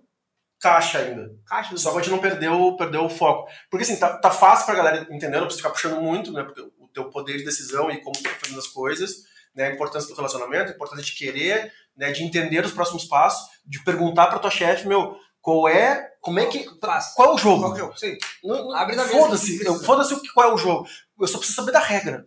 Você Sim, tem que matar, você tem que morrer, você tem que atirar, você tem que se defender. O que, que tu quer que eu faça? Sim. Não, eu, eu não quero ser o competentão, eu quero ser o efetivo, eu quero sim. dar resultado. Sim. Irado, meu, muito Aí, irado. não, daí foi, fui, aí virei cara, daí tá, eu fiz minha formatura, eu era efetivado, Rico. rico, daí a minha vida decidindo, eu tinha aula, acordava no banco 7, 7, 7 e meia, dormia meia-noite, depois só tinha, só tinha trabalhava até as, até as 5 da tarde. Te formou com 22 por aí. Isso aí, 21. 21 para 22. Aí, bah, fazer um inglesinho, deu uma acalmada na vida. E aí eu tá, daí comecei, só que o sangue de vendedor continuou, né? Daí ficou, daí vendia, vendia, virei o cara que mais vendeu capitalização na regional do banco. Deu 6, 7 meses e virei coordenador. Que irado, meu. Já virei coordenador do banco em expansão, na época também, enfim, mas coordenador, passando para treinamento, eu virei chefe dos, dos chefe dos dos caixas. E logo em seguida, Não era nesse, nesse, nesse, nesse momento. a tesoureira É. tesoureira do banco. Não. E aí, só uma curiosidade, que eu virei chefe dos meus, dos meus colegas e seis meses depois, um pouco antes, eu virei chefe da minha chefe. Uhum. Tipo assim, daí minha chefe tem 37, 37 anos de idade e eu virei chefe dela com 22. Tipo assim, dei uma curva, passei. Porque ah, eu virei tesoureiro do banco, que é o primeiro cargo ali depois do caixa, que é o cara que é chefe dos caixas. Que a minha chefe direta era aí. E, e, do- cara, e aí a experiência de ser tesoureiro do banco, ela é muito boa por vários sentidos, né? Tu testa a tua honestidade, nunca duvidei da minha honestidade, mas uma- na prática, tu testa a honestidade, tu testa, tu tem que ter muita responsabilidade, tu lida com todo o dinheiro da agência. Era meio milhão, era muito dinheiro. Tu tem que ter essa tua gestão de pessoas, entendeu? Porque daí a cobrança começava a vir em cima de mim pra equipe do caixa. Uhum. E aí, tipo assim, eu sempre fui uma pessoa que, cara, não preciso do meu chefe vir aqui lamber minhas bolas pra eu trabalhar. Cara, eu vou trabalhar porque eu tenho que trabalhar. Então eu vendia muito carro quando era caixa porque eu tinha que vender. Sabe? Meu chefe era bom, quando não interessa. Entendeu? A minha parte tem que fazer. E aí, nessa época, eu peguei uns perrengues de gestão de pessoas, porque uma das minhas colegas de trabalho era, era sobrinha do superintendente. Tá ligado que aquela pirâmide, né, de Maslow, é que as tuas necessidades básicas não estavam atendidas. Tu tava cagando pra mimimi de Ah, cara, atendimento, de ah, não tô me valorizando, ah, não, Sei, ah, cara, cara, só, eu vou, é isso que tem que fazer, cara, vou trabalhar pra fazer, não tem. Mas que eu tava dentro de um sonho. Assim, cara, cheguei com 20, eu chegar até os 27. Tinha com 22 anos de idade, 21. Cara, tô onde eu queria estar. Agora é a carreira dentro do banco. E nessa época eu pensei, eu vou fazer pós ou inglês? Bom, pós não vai me- adiantar nada. Agora Inglês. pro banco. O inglês pode ser que me ajude, vou fazer inglês. né? Mais rápido e tal. E aí, então, eu tive um processo de honestidade, responsabilidade, gestão de pessoas. Eu tinha uma funcionária que ela era, ela era sobrinha do superintendente, então ela fazia muito corpo mole. Muito corpo mole, para venda principalmente. Nós tinha que entregar, tinha, tinha meta. Uh, então foi, foi muito bom. Daí, uh, na questão de honestidade, a minha antiga chefe, depois eu virei chefe dela, sempre falava: Uh, antes de eu entrar assim, ah, tu vai pegar um cargo de confiança do banco, eles geralmente colocam alguém que tem condição financeira boa, assim, não, não tá devendo pro banco, não tá com dívida, tem empréstimo, que tudo ajuda no gatilho. Claro, claro. Né? Então, uh, ela já vi colegas nossos sair daqui algemado da agência, ou sair assim, sabe, todo mundo sendo revistado, as situações bem ruins, cara, seja correto, dinheiro do banco, dinheiro do banco. Lá, lá, lá, lá, sempre me deu uma lição assim, muito firme, eu, cara, com certeza. Então, não, ainda tinha... mais com a mamãe policial. Não, é, não tinha uns. Ah, não, não, cara, não tem. Sobrou dinheiro, vai pra conta do banco. Porque assim, o banco te paga um, um salário. Na, dentro do teu salário, tem, sei lá, 600 reais que é quebra de caixa. Que é se tu perdeu dinheiro, tem que pagar. Então eu, quando fui caixa, quando comecei, cara, o que eu perdi de dinheiro, eu tive o azar ainda de quando logo que eu entrei, entrou em greve. O banco sempre faz greve ali por agosto, setembro, outubro, ali, aquela época ali. Eu entrei em agosto, eu era assim, tava começando no caixa, o cara me mandou pra uma agência lá do Menino de Deus. Uma das poucas estava aberta. Uhum. Ele um manda um, um novato lá, pra lá. Ah, teve um dia que meu caixa fechou, faltando 12 mil reais. Branco. Branco. Já pensando, vou vender meu Uno. Branco. Aí mexe aqui, acha ali, tá, tá, tá, tal, faltou 100, cara. Saí, saquei, dei, paguei. Horrível. Tive uma. Foi dali, acho que eu peguei herpes. Uhum. Não nem do, não sei se do estresse, mas tanto. Uh, é do estresse, certo? Não, do estresse também aqui, ó. Eu tenho renite. Então, assim, conta dinheiro, conta dinheiro. Conta dinheiro, dinheiro, dinheiro, dinheiro, dinheiro, dinheiro, assim, bolo de dinheiro. O bicho pegando, se fosse xingando, era dois caixas, mas o bicho pegando, cabeça baixa, pá, pá, pá, pá. Eu lembro que saí de lá no dia com o nariz assado por uma herpes no, no nariz. Dali. Então, passei os perrengues, paguei muito dinheiro pro banco, perdi muito dinheiro. Eu recebi golpe em caixa. Do cara, ah, troca esse dinheiro pra mim, sei lá, daí dava uma nota, nota era falsa, ou dava uma nota, falou que te deu tanto, e não deu tanto, tu, ah, tá, toma aqui. Uhum. Quando veio pra contar a falta do dia, cara, foi aquele filho da puta que horror. Enfim, daí tesouraria, ganhei dinheiro do banco, fui bem como tesoureiro, consegui fazer a equipe trabalhar, e o que a equipe não fazia, eu fazia. Porque aí volta e meia o cara da tesoureiro atende no caixa também, a gente tá pegando fogo, então eu quando atendia, já atendia, já oferecia venda e tal. Tá, tudo certo. Tudo certo não. Eu era jovem, saía, bebia, às vezes ia trabalhar de ressaca, virado, tinha tá, mas... dinheiro no dia seguinte. Tá, mas isso aí... E a emergência era a única agência de Porto Alegre que vendia dólar e euro. Né, no Maraçaí eu fui viajar de férias para a Europa, fui viajar de férias, olha que chique, fui pra Europa, entendeu? Depois de lá de passar fome, fiz a primeira viagem internacional e na correria do banco era sempre uma correria, um estresse, não conferimos o dinheiro que tinha lá. Era, eu conferi, mas não conferi com outra pessoa. Uhum. O cara falou, ó, oh, tá conferido, tá tudo certo. Voltei de viagem, faltava 300 dólares. Ai, tu tinha acabado de viajar, bah... Divide com... Bruno, não, não, daí, não, não, não, não, daí não, divide com todo mundo, paga, já paguei, já pedi dinheiro em dólar, já pedi dinheiro em euro, e vai e paga, cara... Cara, quem diria que tu ia perder dinheiro em dólar e euro, cara? Tecido, assim, cara, que raiva, cara, assim... Enfim, foi de tudo, o cara foi um bom gestor, assim, me acredito, porque eu era, atendia lá, tal, tal, virei coordenador de atendimento, que é o cargo acima do tesoureiro, digamos assim. Era o braço direito do chefe. Aí fui pra frente, saí da parte dos caixas, virei chefe dessa minha funcionária. Ah, 200 pila, vai aumentando 200 pila. Chega uma hora no banco que a carreira não começa a valer a pena financeiramente. Começa a ter muita responsabilidade e o meu salário de estagiário que era mil, de caixa que era 1.400, 1.500, para chefe era 1.800. Entendi. Aí 300 reais, caixa é 6 horinhas por dia. Não pode ser mais que isso. Ao menos não podia, não sei como tá hoje. Então era rapidinho, você chegava 11 horas trabalhar, às vezes 5. E tu nem, Sim, não, tinha, não tinha nem notado. Nada responsa, só tinha que vender. Já sabia fazer de core. Aí virar chefe, tu começa a aprender coisas burocráticas, enfim, gestão de equipe, participei das reuniões todas com todos os chefes, com o regional, minha chefe tirou férias, eu fiquei no lugar dela. Então, ah, isso, isso, isso, eu acho muito irado. Então, tipo assim, era uma responsa. Responsa, responsa. E o banco, ele é assim, ele te cobra a meta, tem que vender, tem que vender. Ele te cobra que tu tenha correto nos processos, nos contratos, o cara não pode não ter uma assinatura no lugar, que tu é penalizado. Isso tu é penalizado, a tua agência não te paga as comissões. Tem um nível, tem que tirar, tem que tirar nota 9, mínimo. Então, se tu o contrato não chegou certo, deu erro, lá os caras receberam tá errado, eles devolvem o contrato, te penalizam. Eles começam a te apertar. E é um jogo assim, vai te apertando. Aí tira. Um, a agência está sempre no limite de atendimento. Banco, né, cara? Tá sempre Banco. no limite. Não é assim, tá sobrando, sempre no limite. Aí uma pessoa tira testado, já te fode. Aí tu tem que atender, tu tem que vender, tu tem que. ser- Comprar um escanteio e sair correndo e cabecear. Bah, daí isso começa a te, a, a te sugar. Entendeu? Porque daí o banco, daí chegou uma época que o banco ele disse assim, ó, tem que trabalhar 8 horas por dia. Acabou teu horário de trabalho, começava assim, tipo que nem tá ali o timer, Uhum. 5 minutos pra desligar teu computador. Só os avisos. Só que tu tá com a pauta cheia de coisa pra fazer, ou o dia era um dia de pagamento, tu passou o dia no. Porque eu também ia pro caixa às vezes. Uhum. Mesmo sendo o coordenador da frente. Você passava, desde que abriu a agência ali, ou depois do meio-dia até as quatro da tarde, só no caixa. Então tu não faz nada do teu trabalho, fica só atendendo no caixa. E aí tem coisa, tem prazo pra entregar, tem coisa pra mandar. E aí pressão de gerente de comercial que, cara, eu preciso liberar, eu preciso dar ok no sistema. Quem libera tudo é o operacional. O comercial vai e vende lá, vendeu, vai abrir uma conta numa empresa. Só que pra eu liberar no sistema e, e contar pra ele no rank dele, tem que estar tudo certo. Documentação da empresa, tem que conferir tudo, os contratos. Só que isso demora tempo. Aí o último dia do mês, por exemplo, os caras têm que bater a meta do mês e não tá com todos os documentos aqui. E aí os caras começam a apertar, é uma guerra Big Brother entre comercial e operacional. Cara, o, o gerente geral, cara, tem que liberar, cara, tem que bater a meta da agência.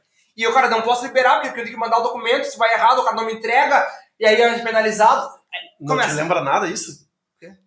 Tu-. Tu, gerente de marketing e o, e o Gui, gerente operacional. Isso aí, isso, cara! Perfeitamente. A guerra do operacional com o marketing. Igual, exatamente igual, a mesma guerra. Então isso vai te ajustando, tu vai te fazendo, tu tem intrigas da agência, porque daí, entendeu? Pra que ser correto. Ah, corretinho não vai muito longe, Uhum. entendeu? Vai bater a meta. Enfim, o banco foi um baita aprendizado, mas chegou no limite. O banco teve expansão, entrou uma crise ali do, do governo da Dilma, se eu não me engano, começou a retrair de novo. Abriu muita agência durante, o, durante, o, durante os dois anos que eu tava, tive lá e tal, começou a reduzir e começou a demitir muita gente. Então, o que já era no limite, ficou mais no limite ainda. Então, eu cheguei num nível de estresse assim, que era agudo. De eu estar atendendo aqui as pessoas xingando, xingando, vou pro Procon, e aí se a pessoa vai pro Procon por causa de tempo de fila, tu é penalizado. Então tu começa a ficar sem defesa? Mas não tem ninguém pra atender, cara. Uhum. Você entendeu? Aqui, cara, não tem ninguém pra atender, não tem o que fazer, tô aqui trabalhando, tá todo mundo trabalhando, não tem ninguém descansando. Assim, não, tá todo mundo e não tem como dar, dar vazão. E aí que começa a te, a te maltratar. Daí eu lembro que eu atendia no caixa, tipo, a pessoa que tava aqui comigo começou a ser caixa também, já tinha uma- um, um negócio aberto no caixa pra, Por isso que os processos trabalhistas são gigantescos. pra dar vazão já no atendimento. Ah, o cara tem que fazer tal coisa, que depositar, cara, vem comigo, já, já te deposito, menos um pra fila, e aí todo mundo xingando, quem é o responsável da agência? Aí é o Bruno ali. Aí os caras iam atendendo aqui o cliente, os caras aqui, não, que não sei o que, você faz o quê? Cara, chegou um dia, eu simplesmente acabei de atender o cliente, eu tava pegando um carro da agência, eu peguei meu, meu paletó, desliguei meu e saí. Mentira, Bruno, paletó. Paletó, terno e gravata, pai. Terno e gravata, os guri. Paletó e saí. A gente pegando fogo, lembro que eu caminhei reto, assim, tipo cego, assim. Peguei minhas coisas, fui. Peguei, vou almoçar, cara. Pode explodir a gente lá embaixo. Eu não vou fazer mais nada. Vou almoçar minha uma hora de almoço, que eu tenho. Quiser almoçar menos tempo. Hora- Vamos almoçar minha hora de almoço, eu não sei não, se na hora pra sair, não pra sair, eu não aguento mais. Se foda. E aí eles começaram a demitir as pessoas, demitiram meu chefe, que era um, um sênior, um cara inteligentíssimo, que me ensinou muita coisa, que era o chefão da agência mesmo. E a forma que ele foi demitido, ele ficou muito chateado, porque ele foi. Ele falou, cara, eu fui durante o rei do banco, assim, durante 20 anos, 25 anos. E agora eu tô dois anos com, tipo, agência com dificuldade de bater meta, os caras me tratam que nem, que nem cachorro. Sem que nenhum número. É, que nem me expulsaram, me expulsaram do banco, não podia nem me despedir de ninguém. Assim, já tiraram meu login do banco, tudo, tudo, tudo, tudo. Ele chorou. É um cara muito sério, muito duro, assim. Ele fez um discurso muito pesado e chorou no discursinho. Aquilo me, me, bah, me consumiu. E aí, quando entrou a chefe nova, cara, eu não conseguia bater com a mulher. Assim, já tinha o ranço dela, assim, não fez nada, mas iniciar o ranço e eu já estava para concurso, que era o próximo passo, ele tá na hora de eu pensar no próximo passo, concurso. Saí do banco, acabei o inglês, banco, concurso. Todo dia ia pra fazer cursinho online, cursinho online, não, cursinho no centro, concurso, concurso, concurso, fim de semana, concurso, concurso. E aí eu comecei, eu odeio esse banco. Cara, eu odeio o Santander, eu odeio banco. E aí, tudo eu falo pra todo mundo. Odeio banco, odeio banco, cara, odeio banco, não vou vender, cara, não vou, se o cliente quiser fazer, eu vou fazer, eu odeio banco. E aí o cara que me contratou, que é o Serafine, o regional, me chamou pra conversar. Explicando, olha só, o banco tá demitindo muita gente. Teu nome não tá na lista de demissão. Entendeu? Se tivesse, eu não estaria te chamando, só te demitir. A gente precisa de ti, o banco gosta, te, te quer junto com a gente. Ah, mas eu preciso que tu seja afim, que tu, tu volte a ter aquela paixão pelo banco. Entendeu? É um, mo- um momento, a gente tá demitindo bastante gente sim, as gente estão debilitadas, estão. Mas é assim, ah, se tu, por acaso, não quiser ficar no banco, me avisa, a gente tá tendo um plano de demissão que é um benefício para as pessoas também e tal. Então a gente pode colocar nesse plano se tu quiser, de uma forma tipo assim, da mais amigável possível. E aí, quando eu saí, da- eu saí dali, pá, pô, o cara me chamou no regional. E tu continuar guardando dinheiro. Ganha dinheiro. Não, daí, dinheiro daí, porque o banco ele paga, quando tu é funcionário, se não me engano, é, é 16 salários, sei lá. Cara, eu era rico, era rico. Eu, naquela época eu era rico pra minha vida, assim.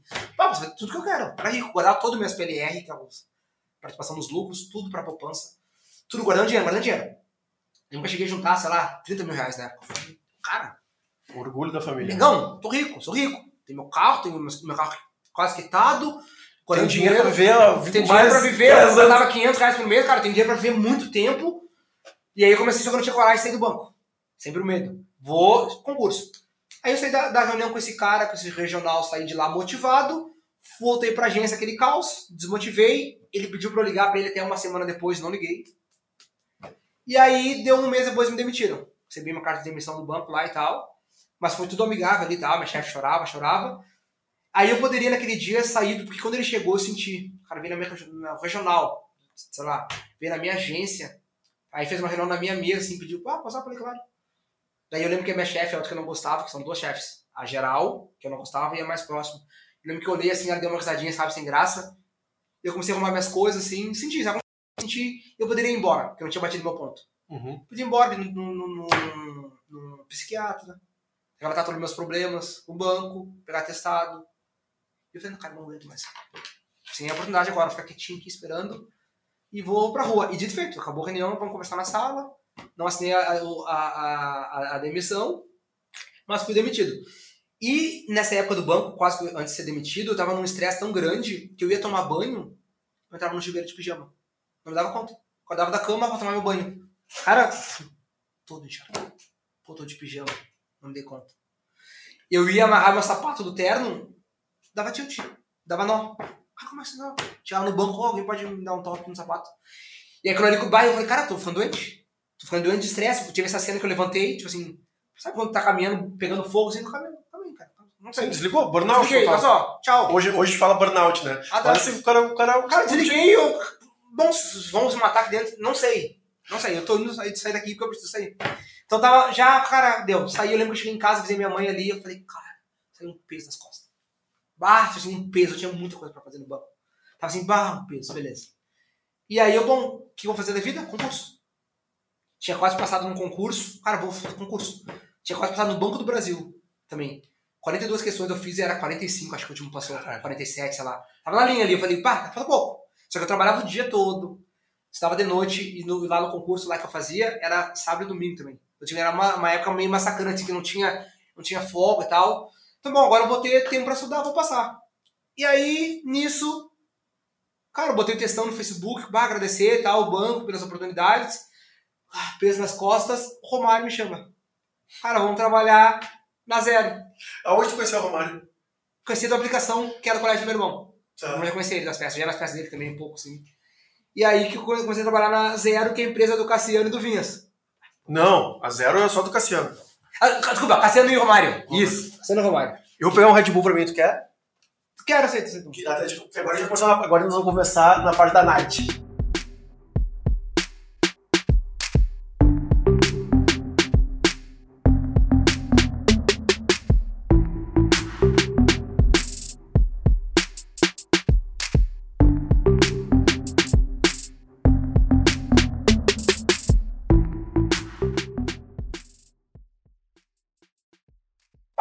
Vamos voltando então.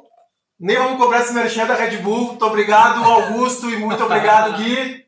Estamos usufruindo aqui na gravação. Esse podcast vai chegar a milhões. Milhões, Vamos ver. vai chegar a milhões. Não, depois dessa entrevista aqui, então, meu Deus do céu. Tá. Entendi. Romário, vou dar uma encurtada pra. Não, Não, antes, a gente o tem tempo bastante- é teu. Não, a gente tem bastante coisa ali pra Ah, frente. entendi. Eu vou dar uma encurtada nessa fase, fiquei Tá. bastante no banco, mas foi uma Eu tenho as perguntas aqui ainda. importante. É, não. O Frederico Lelia mandou umas perguntas. Eu tenho umas aqui também, duas ali, duas, três. Mas enfim, o Romário me convidou para ir pra Zero, Zero Eventos, trabalhar como promotor lá deles e tal. Aceitei, porque era uma época assim, era setembro de 2013.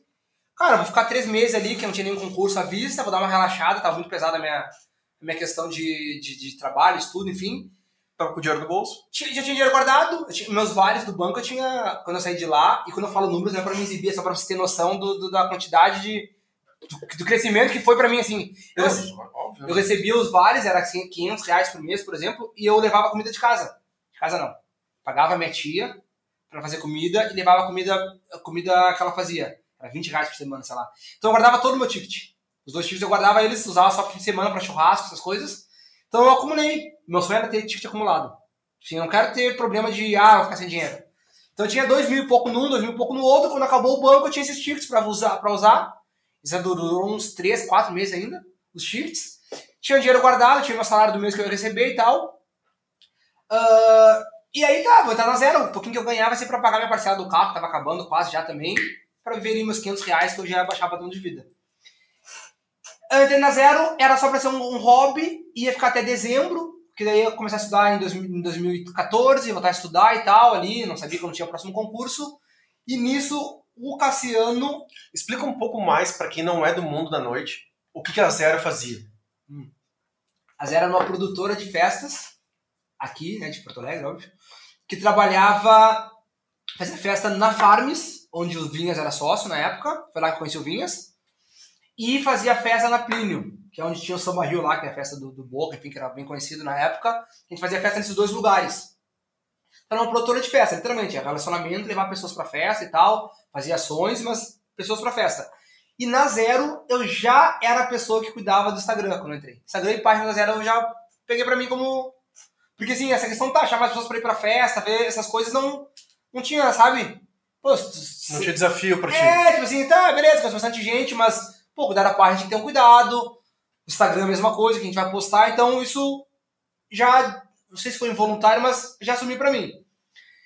E em 2014, quando começou o ano, um pouco antes, ali em dezembro, o Cassiano recebeu um convite do Vinhas, que era o Vidigal. Que na época, pra nós, eu digo pra nós, digo pra mim, não sei se era pro Vinhas também, mas pra nós, o Vidigal era uma, uma casa ali na Castro Alves de classe A, assim. Nós fazia festa no Aplínio. Aplínio, assim, pô, era funk, sexta-feira, assim, daí eu, aí eles foram convidados para entrar no Vidigal e me chamaram para ser o gerente de marketing do Vidigal. Ou para ser do marketing e acabei me tornando gerente. Não lembro bem como foi a ordem. Eu e mais duas pessoas, que era o João e o Picon. E aí, ali era um trabalho mais sério, de verdade. Né? Foi ali que comecei a trabalhar com vinhas de- pela primeira vez. O Vinhas é um cara muito sério, né? Tipo assim, ele é muito ah, responsável, não leva as coisas tanto no oba-oba, assim, entendeu? Não que as pessoas gostem leve, mas, tipo assim, Tu desde, lembra- desde a história- sempre era mais sério, entendeu? Porque o pessoal hoje em dia que faz eventos, hoje em dia é muito sério também. Mas por muito tempo, ó, eu vejo assim, era uma coisa mais, era muito mais leve, não sei, era muito diferente do que hoje em dia. Porque cresceu muito. Profissionalizou, na verdade. É, isso aí. os cara, os cara, as pessoas começaram a entender que ou levava a sério mesmo a agenda, ou, cara, vão passar por cima de ti. Porque não é mais juntar as pessoas, é juntar as pessoas e dar uma experiência. É juntar as pessoas, dar experiência e ver se elas gostaram. E aí, se elas não gostaram, tu arrumar pra próxima. Então, assim, se não, não tivesse um processo no meio, né, que é, a, que é o, a- as metas do, são as metas do banco, são os ajustes que o banco faz quando, né, lembra assim, ah, eu vou de calça de moletom porque eu tô reivindicando, eu cara nunca vou esquecer disso, aquele dia. Eu tinha vontade de, de esgoelar, né, então, mas ah, acho sim, meu, que a gente construiu isso junto, assim, mas continue. É, foi, daí era um trabalho mais sério, era questão de marketing. Eu já trabalhava, já era formado e tal, de administração. Levei como, uma como um trabalho sério e o concurso ficou um pouco de lado, mas não esquecido. Cara, vou dar uma pausa, entendeu? Porque concurso também é uma vida cansativa, assim, de estudos, tu dedica muito, estudo, Como é que foi com a tua mãe, meu? Conta em casa, porque a minha experiência é uma, todo mundo que, que começou a trilhar o seu. Imagina, meu, eu era milico, né? É, e aí vai pra noite, não, é estagiário, eu era milico, virei estagiário de direito e depois eu fui pra noite, voltei pra noite, na verdade. E em casa foi uma, um horror. Daí Como é isso, foi isso não, é, não é muito aceito, né? Porque daí, porque, claro, promotor de festa não trabalha, essa é a impressão que tem. E então em casa também, tipo assim, claro, ah, eu chegava de madrugada nas festas, eu bebia, então uma sensação de vagabundo. Um vagabundo, saiu do, saiu do banco. Não, até que eu acordava cedo, assim, porque eu, até no vídeo era às 10 da manhã, se não me engano. Então tinha horário ainda, de manhã, 9, 10 horas. Mas uh, saiu do banco, pô, cara tinha uma carreira no banco pra começar a fazer festinha. Então, não, é- não, minha mãe não falava tanto, porque eu nunca deixei minha mãe se meter tanto na minha vida, porque eu sempre me sustentei desde pequeno. Não pagava as contas de casa, não, mas eu nunca, assim, nunca precisei de nada pra comer na rua, pra fazer nada, pra comprar minhas roupas, nada. Então, tinha, nós tinha esse limite. Ela falava um pouquinho, mas eu sabia até onde podia ir, porque, cara, sempre, né, eu, eu me viro, eu- enfim. Ah, e aí a questão de do Vidigal, cara, aprendi muita coisa Continua falando era ah, questão de, de- do marketing, de usar estratégias. Realmente foi um trabalho muito, muito, muito, muito proveitoso. Eu engordei 15 quilos nessa época né, de, de trabalho. Eu dormia muitas vezes no escritório do Vidigal para no dia seguinte estar lá de manhã para trabalhar. Por quê? Porque, não, além de ser, ter que ter compromisso e seriedade, nós tinha eventos às vezes na semana, quatro três eventos. Não tinha tempo para ficar de ressaca, acordar meio-dia e trabalhar às duas para o evento de noite. Então tinha que estar lá, era bem puxado. Foi lá que eu aprendi a usar agenda com o Diego Vinhas. Cara, a agenda mudou minha vida. Porque eu sempre fui organizado, mas ah, faltava uma organização efetiva, no caso. Sim. Sempre eu anotava tudo, a reunião eu anotava tudo tinha que fazer, mas ficava num papel, como é que eu sabia se eu esqueci de fazer hoje ou é para daqui dois dias? Como é que eu sabia? Parece óbvio para quem usa agenda hoje, mas para mim não era óbvio. Então com a agenda, cara, eu podia programar, isso aqui eu vou fazer daqui dois dias. Então botava lá na agenda, dois dias, tal coisa. E se não fizesse? Não, daí, não, daí, talvez- eu, daí riscar, eu riscar, fazer o dia seguinte. Então não tinha essa aí de esquecer mais as coisas. Foi daí que eu, cara, achei um método de perfeição. E errava, claro, todo mundo erra. Mas eu era muito certo daí. Virei daí do Vidigal, tive também questão de gestão, depois eu tinha a equipe do Vidigal, no final tinham cinco pessoas pra gerir, e na noite tem muito ego, né? Então, tipo assim, imagina eu que entrei por último, eu tinha o Júlio, que trabalhava na Noite a Tempos, o Unifraco, que trabalhava na Noite a Tempos. Então tinha mais essa questão de ter que se impor, e aí bem que a sorte tinha o Vinhas, no sentido de, nesse quesito de gestão, porque o Vinhas sempre muito sério, me ensinou as coisas, e mais que isso, comprava as brigas por mim. Uma vez no Vidigal, um segurança me desrespeitou, lá, que não, sei não lembro qual foi o motivo, e tu foi lá um, um dia de noite, antes da festa, todo segurança lá, e, tipo assim, entendeu? Coordena a festa da feijão, ele manda aqui, tal, tal, tal, tal, tem que respeitar e etc e tal. Então essa comprada, né, dava segurança, o cara trabalhar com segurança. O Cassiano também era assim, eu lembro uma vez a Bibi também quis dar uma saída pra fazer alguma coisa, a Bibi me trancou, já tinham falado que eu tinha autonomia, e ele chegou pra Bibi e falou, cara, olha só, esse feijão vai botar fogo na casa aqui, ele vai botar fogo na casa, vai chegar amanhã e ele vai explicar, cara, botei fogo por esse, por esse motivo. Então essa autonomia deixou com que eu trabalhasse bem, que eu pudesse me impor, brigava com as produtoras, brigava com o Pouco, com o Chuck, com o Tavares, eles por muito tempo me odiavam, acho que hoje a gente é... São os amigos, mas muito tempo me odiavam, porque esse era meu papel no Vidigal, então foi uma baita, baita, baita, baita experiência. E no Vidigal, eu já cuidava da rede social. Eu cuidava do Instagram, cuidava da página do Vidigal, fazia alguns anúncios na época e era muito apegado a isso. Eu que eu podia, eu podia delegar para uma outra pessoa e que ele ficava muito preso, não, eu quero cuidar porque eu queria dar o carinho, eu queria, eu queria dar o amor, enfim. Isso é meu. Isso é meu. Você tá cumprindo as pautinhas aí, tu não. Deus o livre, tu não tá. o- Não, Deus, não, Deus o livre, Deus o livre aqui, o momento que nós estamos aqui, Deus o livre. Cadê aqui? Não esqueci, não esqueci nada disso aí. Tá. Cara, daí eu vou falar uma outra experiência que eu tive. Olha aí, viu? Não, mas eu tava, tava tendo na cabeça. Que foi a festa da música. Por que a festa da música? Porque eu- a gente vai chegar na era do tempo, hoje eu trabalho com a Geracom, que é uma agência de marketing digital. Tá, não, mas tem muita coisa. Não, isso, não, isso. Mas aí a festa da música, então teve o Sagrado do, Sagrado da Zé que eu cuidava, o Sagrado do Vidigal que eu cuidava. E a festa da música eu conheci em 2013, lá por causa do Cassiano, por causa dos guris que eles iam. O Cassiano conseguiu pra mim, no primeiro ano, de, de algum jeito, me botou lá na festa, na festa, na festa da música. Como convidado. É. No ano seguinte eu não tinha convite nenhum, acho que eu entrei de furão, se eu não me engano. Porque, pra quem não sabe, a festa da música. Alô, Fernandinho! É, a festa da música acontecia em, em Gramado e Canela ali, lá no Laje de Pedras, e era só para convidados, era com todos os artistas nacionais, vinha Péricles, já veio Anitta, enfim, todos, turma do pagode, todo mundo vinha. Então é uma festa cara, cara, queria ir. Aí eu fui de, de penetra, no ano seguinte, bah, cara, não tenho mais idade pra ficar fazendo coisa de penetra. Fui expulso numa das festas, às vezes. Era dois dias, eu fui uma vez, consegui de penetra, no outro dia eu fui também, voltava pra Porto Alegre, ia de novo. Brasileiro. E aí fui expulso da festa, cadê teu credencial? Ah, cara, não tem mais idade pra estar passando esse tipo de vergonha, sabe? E aí, no ano seguinte, o Alf sempre trabalhou com eles lá. E eu conheci o Alf desde 2012, eu acho, por causa da Fê Ortiz, que é minha amigona. E o Alf trabalhava lá e eu falei, cara, posso, te, aj- posso trabalhar, posso te ajudar? Sei cuidar de rede social, sei lá. Cara, me bota lá, eu só preciso quero estar lá dentro. Trabalho pra ti e tal. E o Alf me botou. Então, em 2015 eu trabalhei, 2015 ou 2016, a primeira vez na Festa da Música, fazendo a cobertura da rede social trabalhava ali das seis da tarde a uma da manhã, Depois ia pra festa lá, pá, enchia os canecos, dia seguinte de novo. Aí um ano foi assim, no ano seguinte, o Alfred, na festa da música aí, cara, me contrata. Só lembrando de novo, né, gente? Importância, eu quero estar lá, gritar para as pessoas, deixar claro para as pessoas que eu quero estar lá. Se vai dar certo, eu não sei, mas pelo menos, se tu ficar contigo dentro de ti, envergonhado e que não sei o quê, não vai acontecer.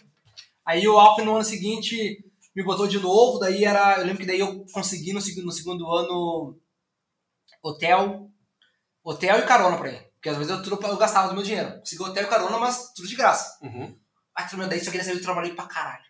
Eu pra caralho, porque daí, eu, porque daí o trabalho não era só das 8 a 1. Como eu tava lá, fui trabalhando o dia todo, de fato mesmo. Então eu acordava 9 da manhã, fazia cobertura, tinha Grenal dos artistas, tinha um evento em, em tal, tal lugar, em Canela, daí tinha que um dos nossos pra cobrir tal evento, outro ia pra outro.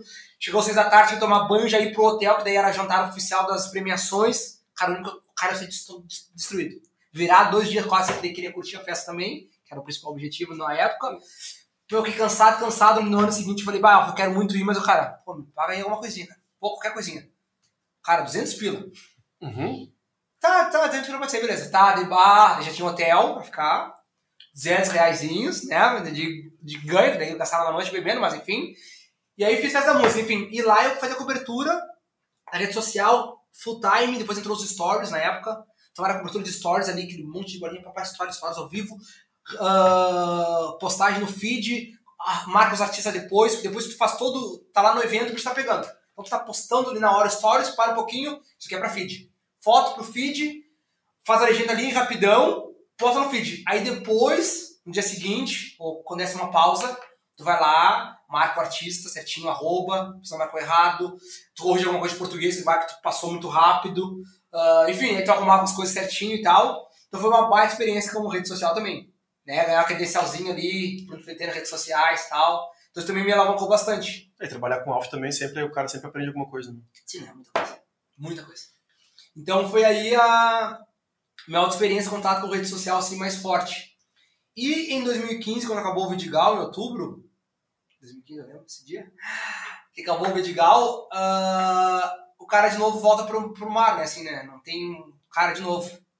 De novo, os concursos tinham ficado de lado, de, não de vez, mas tinha ficado um pouco de lado, assim, eu pensei, bom, vou estudar.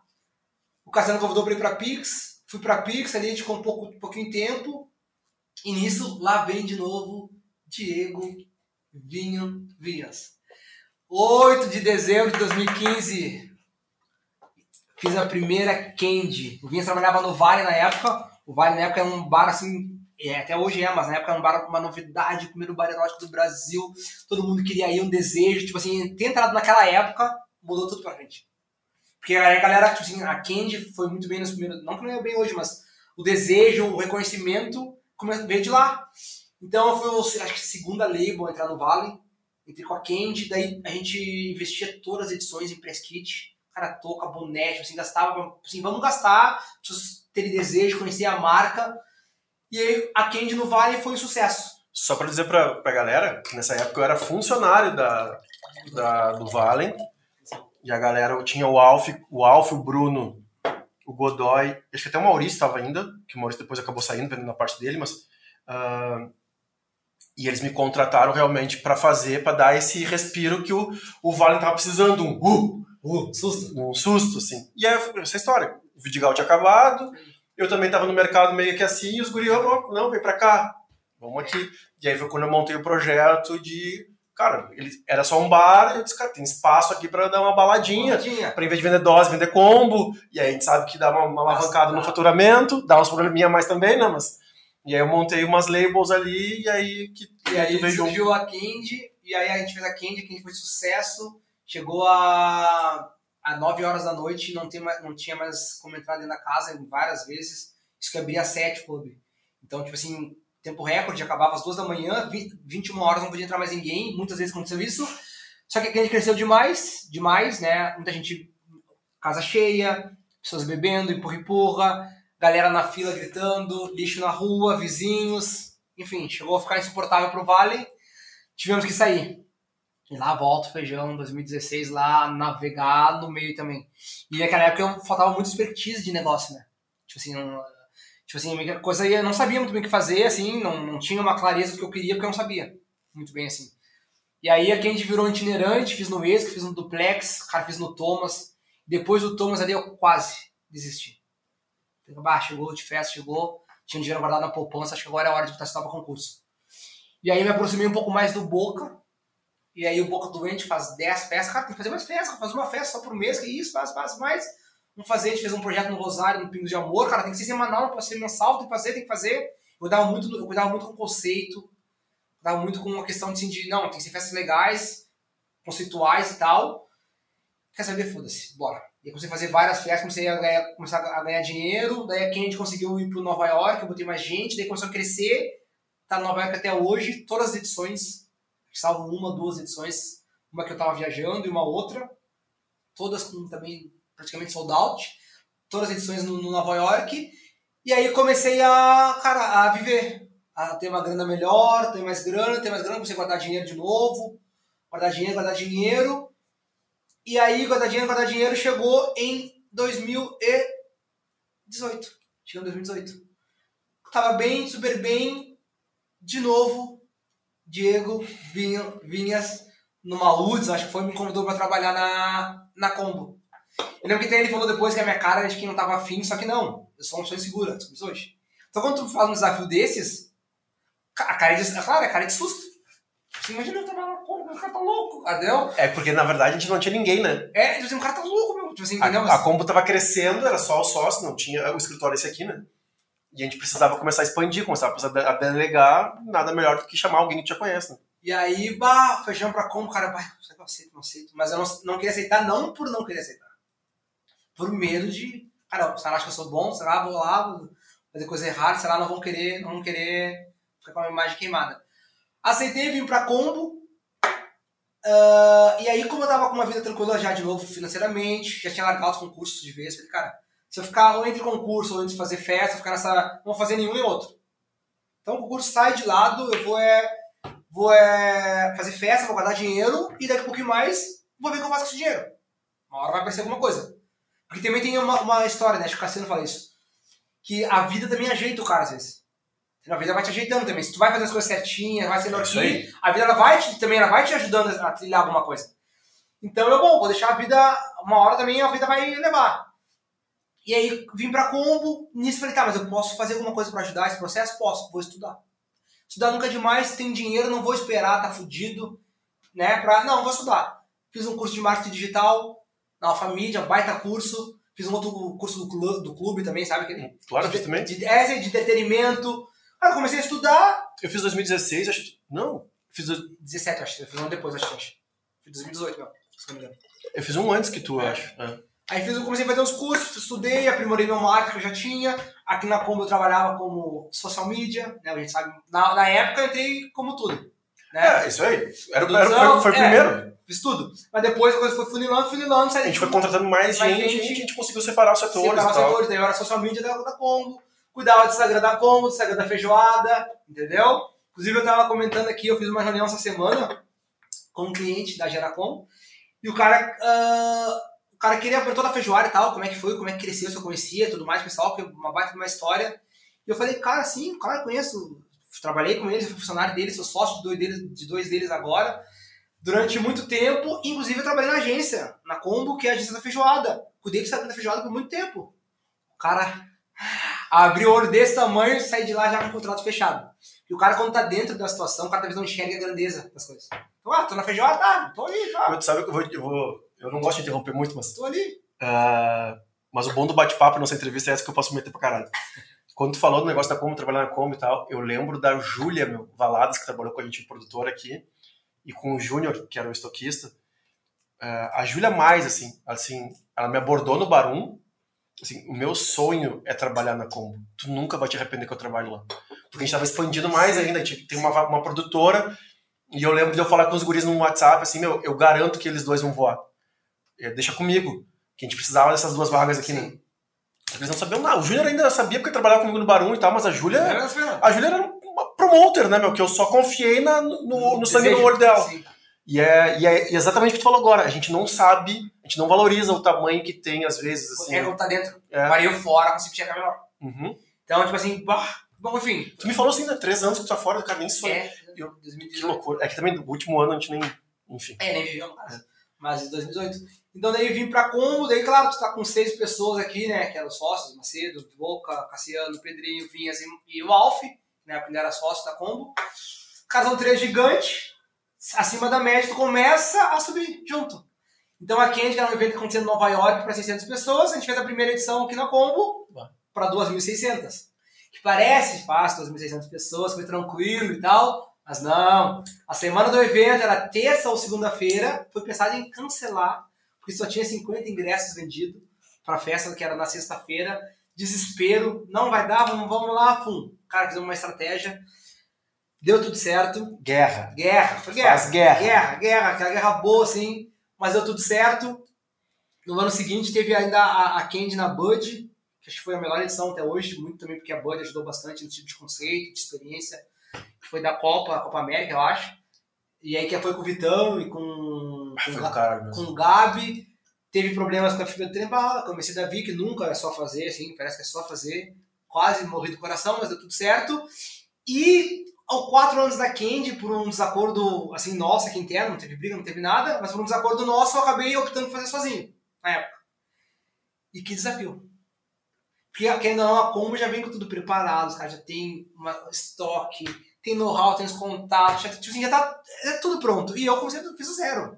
Do zero, do zero, do zero, do zero, do zero, do zero. É que a produção só é notada quando dá errado. Quando tá tudo certinho no evento, ninguém É, lembra é, do gerente é, geral, da, da ajuda, produtor, ninguém lembra nada. Agora, quando não tem, Cara, é tudo sozinho. Cara, tudo sozinho. E eu sou muito sozinho na Candy, né? Era. Muito sozinho na Candy. Então, tipo assim, cara, tudo é passagem, aportar dinheiro. Tem que pagar os artistas, tem que pagar antes. Que- E é contrato grande, sim, entendeu? Não é contratinho de, de bota pra fora. não é tantos 500 mil. pila. É, era tantos mil, bota pra fora tantos mil, e bota dinheiro pra cá e tá errado, e se perder, quando você tem que ter. Horrível. Faz planilha, pensa na experiência, enfim. Cara, foram dias, assim, bem difíceis. E aí eu tava sendo aberta nessa época também, vou falar dela depois. Mas tava sendo aberta também nessa época que teve aqui de 4 anos. Ah, é verdade, tava bem no meio da obra. Tava bem da pra abrir. Resumindo, deu tudo certo, deu 2.600, 2.000 2.100 pessoas, foi um baita do Mackenzie, quase morri do coração, tive uma crise de, pânico, descobri isso ah, agora com a terapia, tive uma crise de pânico na época, ali um dia depois do evento, ah, devido à quantidade de coisas e estresse que foi fazer sozinha, mas deu tudo certo. Então a Candy, a história da Candy foi mais ou menos essa. Abriu várias portas e nesse ano de 2020 ela ia dar um, acho que um outro passo para uma outra parceria que ia surgir, que eu acabei nem contando para meus só que trabalham lá comigo, mas ah, a gente ia expandir, ia crescer ela, ia ser um evento grande, assim, de, de verdade, assim, ia crescer. Mas teve a pandemia e tudo parou. Mas foi, acho que foi o carro-chefe para tudo que aconteceu. Porque daí com a Candy consegui guardar dinheiro, mais dinheiro, consegui ter reconhecimento e um pouco de respeito, assim, pelas, pelas pessoas ali do mercado. Não muito, mas tinha o meu respeito ali e tal. Tinha minha festa, tinha meu nego, tinha, tinha como me defender. E era uma, uma forma de alavancar aí o relacionamento, contato, grana, enfim. Consegui meu primeiro patrocínio, que foi na Candy 4 anos, que teve o cara lá editou um pouco de dinheiro. Então tava começando, ia crescer e aí paramos tudo. Faz um parênteses, meu, só falar da. Já falou, mencionou várias vezes, e eu acho que tu me perguntou ainda quando tu foi começar a terapia, né? E tem muita gente que me pergunta ainda, ah, tem vergonha de falar sobre, e eu fico muito feliz quando eu vejo pessoas falando sobre terapia. Né? Porque, cara, é, o centro espírita e a terapia, que a minha psicóloga é muito espiritualizada, então uma coisa faz muito sentido com a outra. Cara, isso tu acompanhou, na verdade, né? Essa, a, a- a mudança, né? Cara, acho que ficar velho é, também faz parte, mas eu realmente comecei a me entender e ter todos os meus problemas e o porquê de algumas de algumas de alguns estresse muito exace- exace- exacerbado. Ah, trancou. Tá, enfim. É, comecei a entender e, e agora tu tá mencionando várias vezes, né? Para as pessoas ficarem tranquilas quanto a isso, se puderem fazer aqui. Bah, é, é uma chave, assim, uma válvula de escape muito boa. Mas agora, assim, pandemia, assim, que não acaba nunca, assim, a pessoa tem que ter uma camiseta muito grande, senão o cara pode pirar até, né? Quanto tempo tá fazendo? Cara, vai fazer um, um, um ano, acho que um pouquinho. Comecei na pandemia, e aí foi indo, foi indo, foi indo, foi indo. E, e em 2018, aqui na Combo também, essa questão de conversar, né? O Cassiano estava aqui um dia, pós-horário, sentado ali falando da vida, o Cassiano falou, bah, cara, um negócio que dá dinheiro, porque a gente sempre conversava assim, e eu mesmo sempre tive medo, sempre tenho medo do próximo passo. Tá, eu já sou produtor de eventos, tenho relacionamento, tô fazendo aqui umas coisas, mas o que, que eu vou ser daqui tanto tempo? Será que vai ter vida para tudo isso? Não vai ter? Qual seria a minha segunda opção? E o Cassiano comentou assim, bem tirado do sofá, bah, cara, uma coisa que tá, tá dando dinheiro, que tá em alta, que é bom de fazer, é casa de festa infantil. Cara, todos os aniversários que eu vou, ele falando assim, tem criança, tem criança, tem que não sei o que, bah, seria muito massa. Jogou assim, eu na hora puxei, pá, cara, faria certo. Certo, faria certo isso. Ah, tá, beleza. E o Cassiano, ele tem um jeito muito dele, assim, de, cara, de agilizar, assim, até demais, assim. Rita um pouco. Muito ansioso. Mas ele tá, ele falou assim, como é que ele falou com o Pedrinho, não sei como é que foi, só sei que é o seguinte, cara, deu duas semanas, tinha um grupo. Eu, cara, é louco. E começou, começou, era pra ser uma casa de festas ali no terreno dele, ali na Paris, cada um ia gastar 50 mil reais, uma coisa bem tranquila, só nós três, tudo mais. E aí, ali não tem estacionamento, ali uma zona não é tão boa, ali não sei mais o que, não sei mais o que, não sei mais o que. Enfim, foi pegando um corpo, aí fazer um projeto já ficou muito a fuder. Aí um projeto fuder ali na Paris, não conversa tanto com o projeto, como é que a gente vai fazer para conectar com a galera que a gente já conhece. Porque um, um dos objetivos da Yoyo era, tipo assim, ah, o cara tem grana guardada, cara tem relacionamento forte, tá numa idade onde os pais, com pais jovens, que é o ciclo assim, tem que analisar a energia para isso. Então também de repente fazer para uma outra galera talvez não fosse fazer sentido por essa questão de já ter o relacionamento na mão. Então, ah, vamos procurar outro lugar, outro lugar. A gente achou o Padre Chagas, o Pedrinho é um pouquinho mais menos agilizado, perdeu o prazo do contrato lá, não fechamos, eu achei lá o Dr. Timóteo, e a gente parece que é Deus. Ajeitando, não, não, Padre Chagas não. O perdeu o contrato da Padre Chagas, a gente foi para o Dr. Timóteo, e foi o lugar perfeito. E com a grana que a gente tinha para investir, a gente não ia comprar os melhores brinquedos do estado, não fazer nada disso. A gente tem um pátio.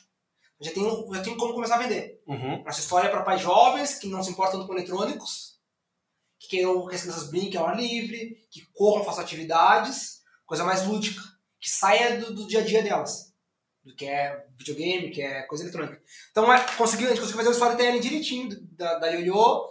Graças a isso, surgiu o nome, só que daí a brincadeira ficou cara. É isso que eu ia te perguntar, como é que, é, como é que assim, porque tudo que tu me contou até agora, né, que tu botou, cara, foram passos pequenininhos, assim, que foram, é, cara, virou, foi virando, foi virando, o evento começou com 200, 300 pessoas e foi crescendo, então, assim, assim, cara, a hora que o cara vai empreender... Não, e, e grande. Empreender numa estrutura física é diferente. E aí? Não, é diferente. E o dinheiro começou a sair de. Não, Não, não é saía de 500 em 500. É diferente porque o investimento era muito alto para fazer, começou a ficar muito, muito alto. Ah, aluguel. Tipo assim, daí, e eu, claro, eu tentava também não demonstrar muito guris que eu já sou inseguro. Por si só. Daí mais essas situações para não parecer sempre o menor da história. Podia ter tornado também só, só ah, vamos. Não, daí tá, assinava as coisas ali, cara, cagado, cagado, cagado, cagado, cagado, cagado, cagado. Já pensando, bom, tem um carro, qualquer coisa eu vou do meu carro. Sempre assim, sempre assim, ah, dá uma merda dentro do meu carro. E um aluguel é um lugar de 8 mil. Uhum. Você entendeu? Mais conta, mais seguro, mais seguro vopato, mais não sei o que, não sei mais o que. Cara, é um custo assim que pá. Tá, mas vambora, vai dar tudo certo. Uma fé, vamos trabalhar, trabalhando dá certo. E aí começamos a construir o ioiô e eu não tinha toda a grana pra investir, porque a grana que era 50 mil reais se tornou, sei lá, quantos mil reais. Bom, vou, eu só tava numa fase boa de grana, eu ia começar a fazer uma pós, falei, não, vou segurar a pós agora, vou canalizar a grana pra guardar, vou trabalhar onde, onde tiver, bora. Trabalhava no Barum, a convite do Vinhas também. cara, tinha uns bons mil reais, cara. Tinha um bom mil reais, cara. Porra, só. Não, mas tu, É tu, tu rendeu em todos eles. Trabalhei no No finalzinho lá do. do... Não, mas tava velho. Trabalhei no Barum, cara, por um. Tava no Barum, cara, daí apareceu a oportunidade de trabalhar no quiosque na beira da praia. Cara, quiosque na beira da praia. quiosque na beira da praia. Vou ganhar mais tanto, vou trabalhar, trabalhava o dia todo no sol do quiosque. Brasileirão. Brasileiro de novo, tomava banho, ia pra, pro Barum. Barum, claro, ficava, mas também já não ficava mais tanto tempo. Estava cansado, já não era tão mais jovem, pra, né? mas enfim, durante o verão, para guardar dinheiro, guardar dinheiro, guardar dinheiro, reduzir todos os custos que eu podia reduzir, ali, guardando, guardando, guardando, guardando, guardando, pá, abrimos a Yoyo. Abrimos a Yoyo, ah, eu inclusive entrei na Yoyo devendo dinheiro. Os guri que abraçaram, assim, o Cassiano, o Pedrinho, que tinha uma condição melhor, botaram um pouco, a, um pouco da minha parte, que faltava, assim, pagaram um pouco a mais, e eu fui pagando depois, ali ainda faltava mais uma beira, mas tá, deu, passou. Abrimos a Yoyo, cara, tudo certo, consultoria, começou devagarinho, Já- Aí ah, novembro perde, dezembro perde, janeiro empata, fevereiro ganha. Isso é 2019. 2019. Não, 2020 já. 2019 para 2020. 2000, outubro de 2019 a gente abriu. Aí novembro perde, dezembro perde, janeiro já empata, fevereiro já ganha, março, cara, É. ia ser o ano. Ah, Candy, eu tava já preparando para contratar uma secretária, para me ajudar em outras coisas. Cara, Candy ia subir, a Ioiô nós ia explodir, nós tínhamos 30 e poucas festas. Eu lembro disso aí. Cara, o faturamento ia, tipo assim, ia, ia explodir. Tipo assim, cara, nós damos um gol no ângulo. Nós pensava assim, gol no ângulo, cara, pá, que acerto. E eu que é livre também. Porque daí a, a, a família, cara, entendeu? Vai investir em casa de festa infantil. Tipo assim, é, será que é um bom negócio aquele lugar ali, sabe? Ninguém vem assim, ó, vai, faz, Uhum. precisar de ajuda. Não que ninguém apoia, mas, tipo assim, todo mundo sabe. Ninguém, sempre vem um contraponto negativo, não vem um positivo. De, bah, meu, porra. E sempre, ah, mas pesquisaram, ver se isso é viável mesmo e tudo mais. Enfim, daí meu, bah, vamos dar um chute no espaço agora, graças a Deus, pá, pandemia. Pandemia, daí pandemia, ali crise de, ja- crise de janeiro, e aí a gente, como Deus ajuda de novo, né? A gente tinha, a maioria dos funcionários eram freelas, que contratavam para as festas, os do escritório, a maioria é amigo conhecido, então tinha um carteira assinada, a gente tava, ia começar a assinar, mas naquele nosso jeito de festa, Uhum. Começando, a gente vai se ajeitando. E a única funcionária de carteira assinada pediu demissão uma semana antes. Não aguentava mais, eu vou sair, eu vou sair, eu vou sair, e saiu. E a gente viu um evento, a gente contra- contratou de novo a nossa a moça que nos deu consultoria lá, e nós ia ficar sem cozinheiro. Tinha um monte de festa pra fazer, e era uma festa no dia do outro. Não era assim, na próxima semana pra treinar alguém, não. Você tomar no cu, no cu. E aí, ah, pandemia para tudo, graças a Deus. A mulher, ela se demitiu, assim, pá, você já tá precisando contratar mais gente pro garçom fixo, porque começa a reduzir custos. Ia contratar mais um de cada setor fixo, ao menos para ter alguém para gerir. E pa- parou tudo, cara, graças a Deus. Ah, é só até 17 de abril a pandemia. Ah, vamos achar um cozinheiro novo, vamos treinar. E aí, treina o cozinheiro. O cozinheiro tá pronto para trabalhar. E aí não abre. E aí não abre. E aí depois não abre, depois começa a pagar um pagamento pro cozinheiro, não abre, tá em junho. Tá, tu- ah, a Geracom entra quando aí? Ah, é entre maio. Tá, então faz o Vai. gancho. Aí tá, não entra dinheiro, não entra dinheiro. Cara, primeiro mês de março ainda tinha alguns, alguns ganhos que eu, que eu tinha. Eu ainda tava acabando de pagar, pagando minha dívida com a Yoyo ali, que eu tinha de, de investimento. Tava com um custo de vida alto, porque querendo ou não, eu tava vivendo e guardando muito dinheiro. E eu botei muita coisa no meu cartão de crédito também da Yoyo pra conseguir. Só que meu limite é alto, pra me virar ali. Então eu tava pagando algumas coisas ainda. Chegou abril, cara, nada de, de entrada, zero entrada e um rombo na conta de, sei lá, quantos mil reais, que era o custo do mês. Bah! Cara, quando eu de não dormir. Porque, claro, tem poupança, tem, mas a poupança já tava quase toda acabada, porque eu investi tudo na eu. Eles tinham uma, uma margem de erro ali, né? Mas, cara, com esse, esse custo de vida que eu tenho que até eu vou baixar ele aos pouquinhos, vou baixando. Mas não vou, não vou ter dinheiro. E aí, fiz uma planilha, uma projeção até junho. Cara, até junho vai ter que voltar, óbvio. Agora é abril, estamos em maio. Mas Nada. não tá certo. Não tá certo. Não, nada, nada. Cara, comecei a incomodar. A minha namorada sempre quis abrir uma empresa de redes sociais. Ela que me incentivou a estudar também na época do marketing digital e tal. Só que ela enrolada não. Ela é um pouco enrolada, mas ela trabalhava. Tipo assim, eu tava com ela garantido. Não bateu água na bunda, não tem porque ela queria mais um estresse agora. E eu, agora, só tô precisando, vamos fazer então, vamos abrir, tá na hora de abrir. Montei tudo, faço pra minha apresentação que eu vou começar a dar pros meus amigos, pra começar a dizer que eu tô com um negócio, pra começar a ter cliente. Porque até começar a ter cliente, até começar a ganhar dinheiro, vai demorar, sei lá, com o tempo. E ela enrolando, enrolando, enrolando, e eu ali, cara, puta que pariu, tá, beleza, vou vender doce. Cara, vou vender doce. Cara, comecei a olhar receita no YouTube, comecei a fazer doce em casa. Eu sei, eu, eu- tu tinha, até o teu primeiro evento, eu acho que, Isso aí, que tu entregou alguma coisa que se encontrou no dia na Yoyo, isso aí. Pra, pra fazer evento, fazer evento, cara, fazer evento. Aí já mandei pra mulher, pra Carol, que fez consultoria, Carol, olha só, começar a fazer, fazer doce, me dar umas dicas de doce, que vai ficar mais duro.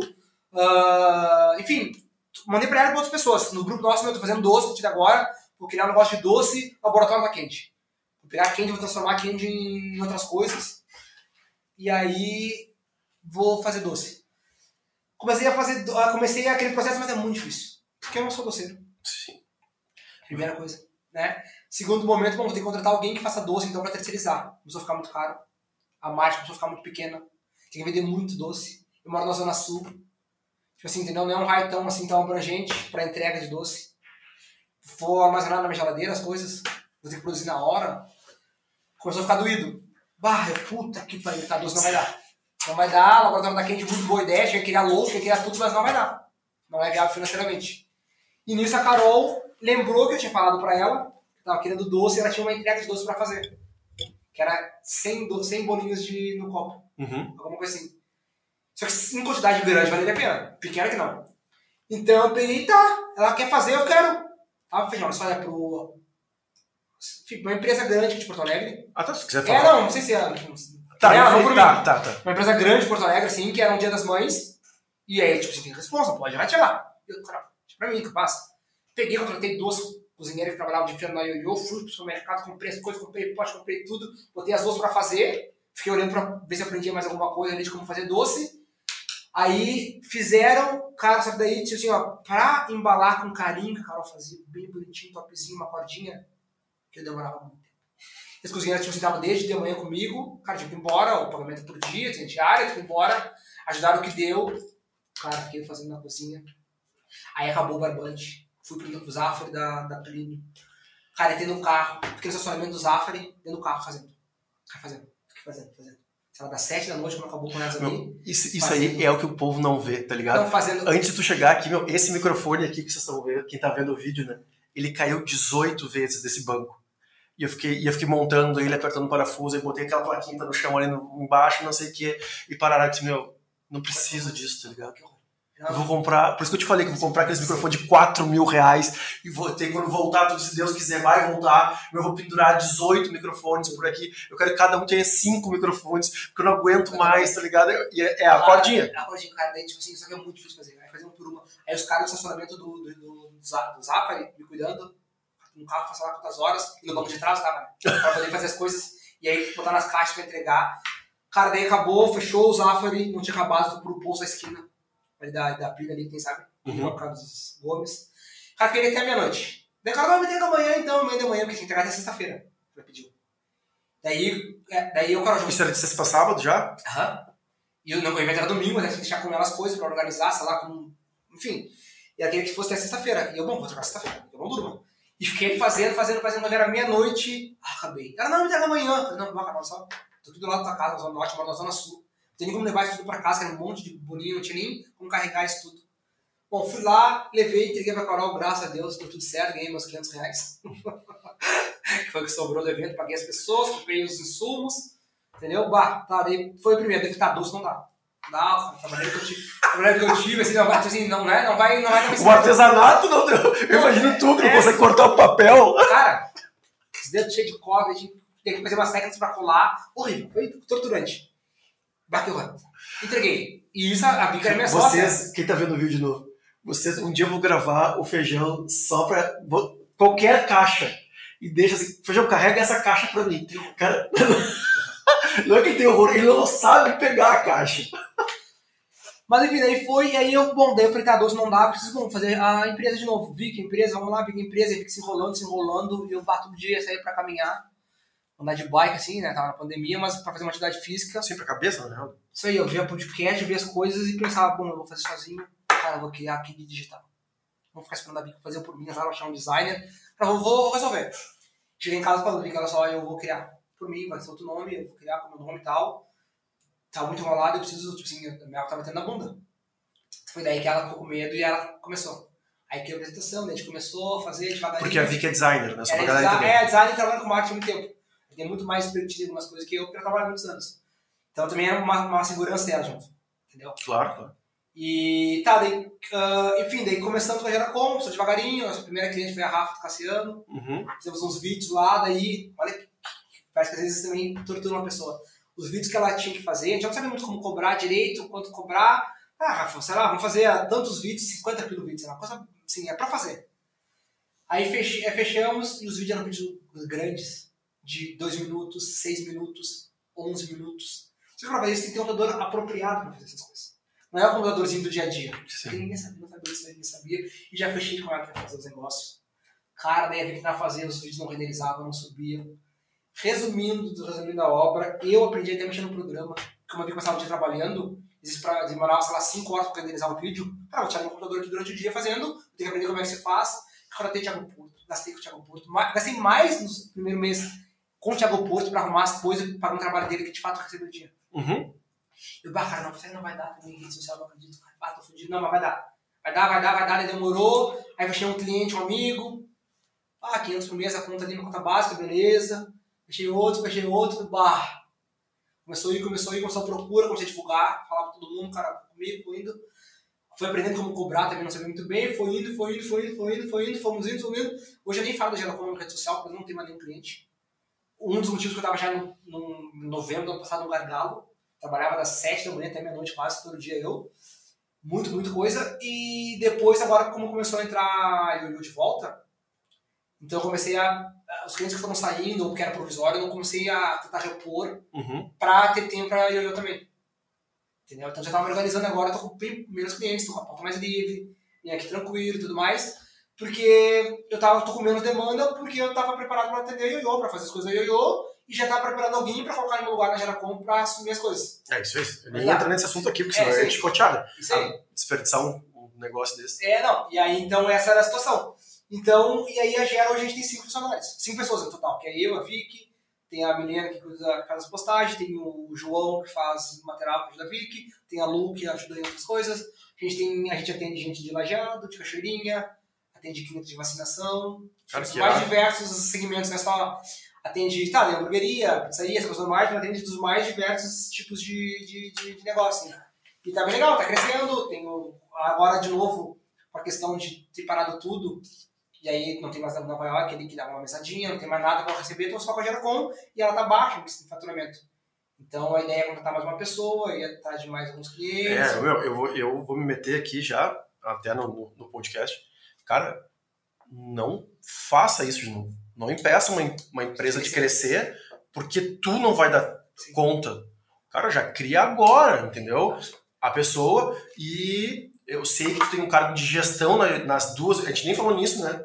Na, na- que, eu- que a Yoyo cresceu, né? Eu tenho uma, uma nova, irmãzinha, uma irmã, irmãzinha. uma irmãzona, né? Real. oportunidade de negócio de pandemia, É. né, bom. Então, ah, mas não deixe isso acontecer, meu. Porque a gente não sabe Dia, ah, se daqui a cinco anos não vai ter outra pandemia que vai voltar tudo pro digital. Então, cara, não larga o braço do É, não, digital. não larguei, mas é o problema da- da Geracom, principalmente, é que ela é muito dependente de mim.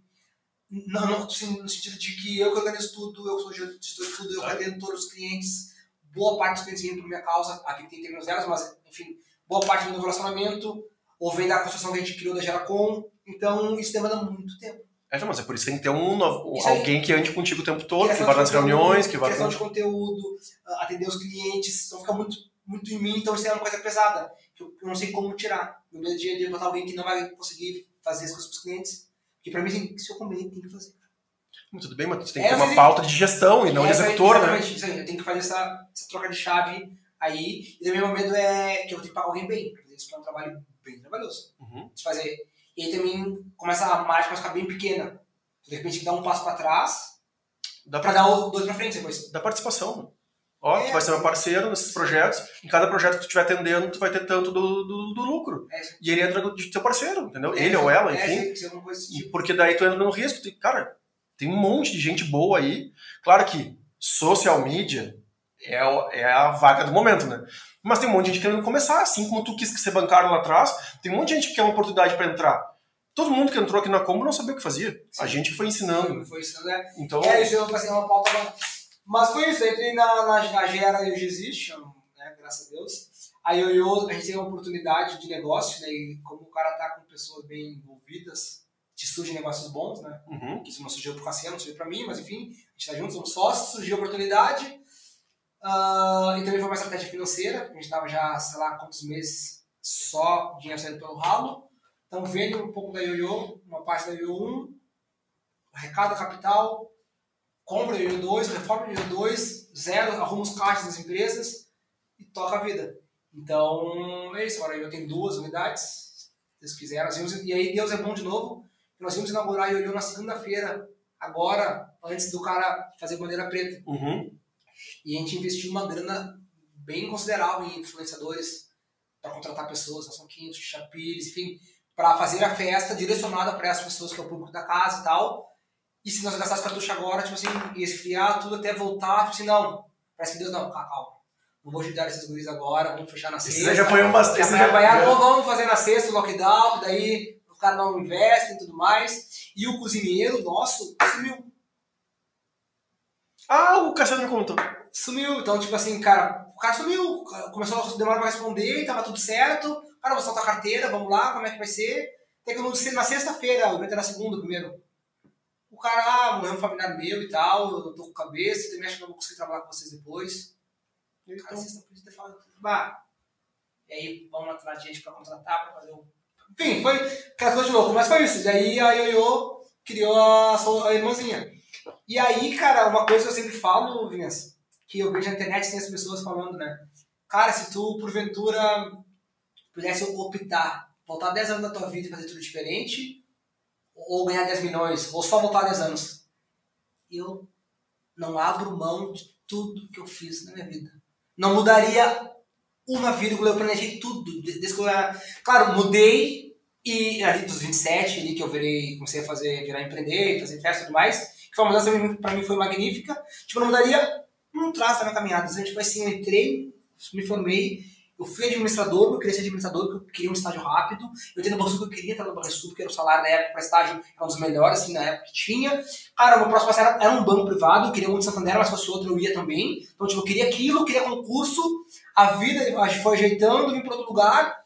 E hoje, tipo assim, daí hoje comecei a fazer festa, que todo mundo banalizava.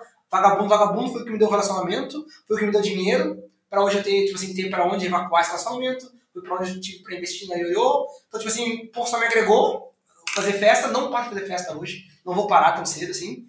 Só a hora que realmente, ah, não tem mais como, tipo assim, morreu de vez. Mas enquanto eu conseguir tentar, tiver força, eu vou continuar fazendo festa, sou muito grato aos eventos e tal, e não mudaria nada. Nada, nada, nada. Ou ganho 10 milhões, ou não volto 10 anos da minha vida pra fazer diferente, não volto 10 anos pra lá com a minha cabeça de hoje e eu farei diferente, não, falei igual. Não mudaria nada, as oportunidades foram vindo, fui agarrando, fui, cara, fui na linha assim, fui reto. Nenhuma, seguindo assim o caminho e, cara, eu vou pra lá, vou pra lá, vou pra lá, vou pra lá, vou pra lá. Acho que é, eu concordo muito contigo, até porque se tu começasse fazendo festa para 4 mil pessoas, com certeza ela não ia durar tantos anos que a Candy existe. Né? É, 5 anos. Então não. Seis, é. É, mas. Estou no sexto ano esse ano. É. Então, assim, com certeza é o passinho, né? Que nem a própria feijoada. Começou com 300 pessoas, a última tinha 7 mil. E de horror de bom, sim. Sim, sim, sim. Então, é. Tudo na vida, meu. Eu acho que concordo, concordo muito contigo que. É, a história que é bonita, meu. É, sim. O aprendizado que é sim, bonito, né, meu? Não, não é o, o, o resultado final.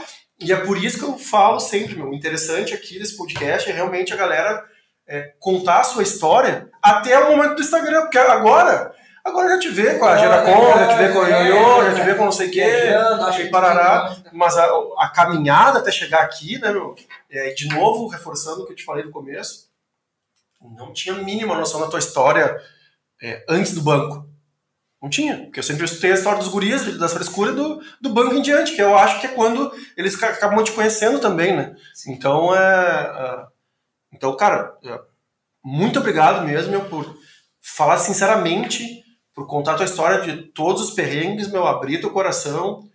E uh, sempre falo também que se a gente conseguir que uma pessoa ouça e que ela consiga pegar ou uma motivação, uma força de vontade, o nome que tu quiser dar, ou se ela entender que realmente ela tem que só falar o que ela quer para os outros. Né? Hoje a gente tem milhões de, uh, de ferramentas digitais, aí dizer, o cara abrir uma ferramenta no TikTok, no Instagram, e dizer assim, alguém tem contato sobre, eu quero vender ring light Alguém sabe como é que eu compro da China direto ring light para eu, uh, eu revender? Então, assim, é, se uma pessoa meu, realmente ouvir e der espaço para frente, eu considero que todo esse perrengue que eu tô passando, que eu te falei, a história da mesa, o microfone que caiu, o, o, o vídeo que eu aprendi a fazer hoje, o não sei o que, cara, tá válido. Tá válido. Tá bem, tá bem, bem pago. Tá bem pago. Tá bem pago. Obrigado, meu. Obrigado de coração mesmo. E agora é a tua parte. Se quiser mandar beijo pra Xuxa, pra mulher, pra mãe, pra pai. Pra... Não, não. Agradecer só as pessoas que estão comigo sempre, acompanhando, apoiando, ajudando. Eles falei bastante hoje, mano. eu, eu, eu, até dei um ganho no volume aqui, que os últimos 10 minutos o é. homem tava cansado já. É, tava cansado. Eu acho que isso aí, não esqueci nenhuma pauta, né? Tá tudo certo. Fé em Deus. Então tá. Gente, muito obrigado. Grande beijo. Uh, o meu, manda teu Instagram e das tuas redes também aí pra, pra ficar. Underline Bruno Feijão é o Instagram. Meu Twitter é Bruno Feijão também. E o meu Facebook é Bruno Feijão Centeno. E o das empresas? Ioiô Festa Infantil é uma. Ioiô.3 Figueiras é a outra. O 3 é escrito, né? O 3 é escrito. O gera, gera.com é a outra. E a Candy Tour. T-U. Não, T-O-U-R. Tour. Que é meus, meus quatro negócios principais. Principais. Tem outros de escanteio. Gente, muito obrigado. Grande beijo. Valeu.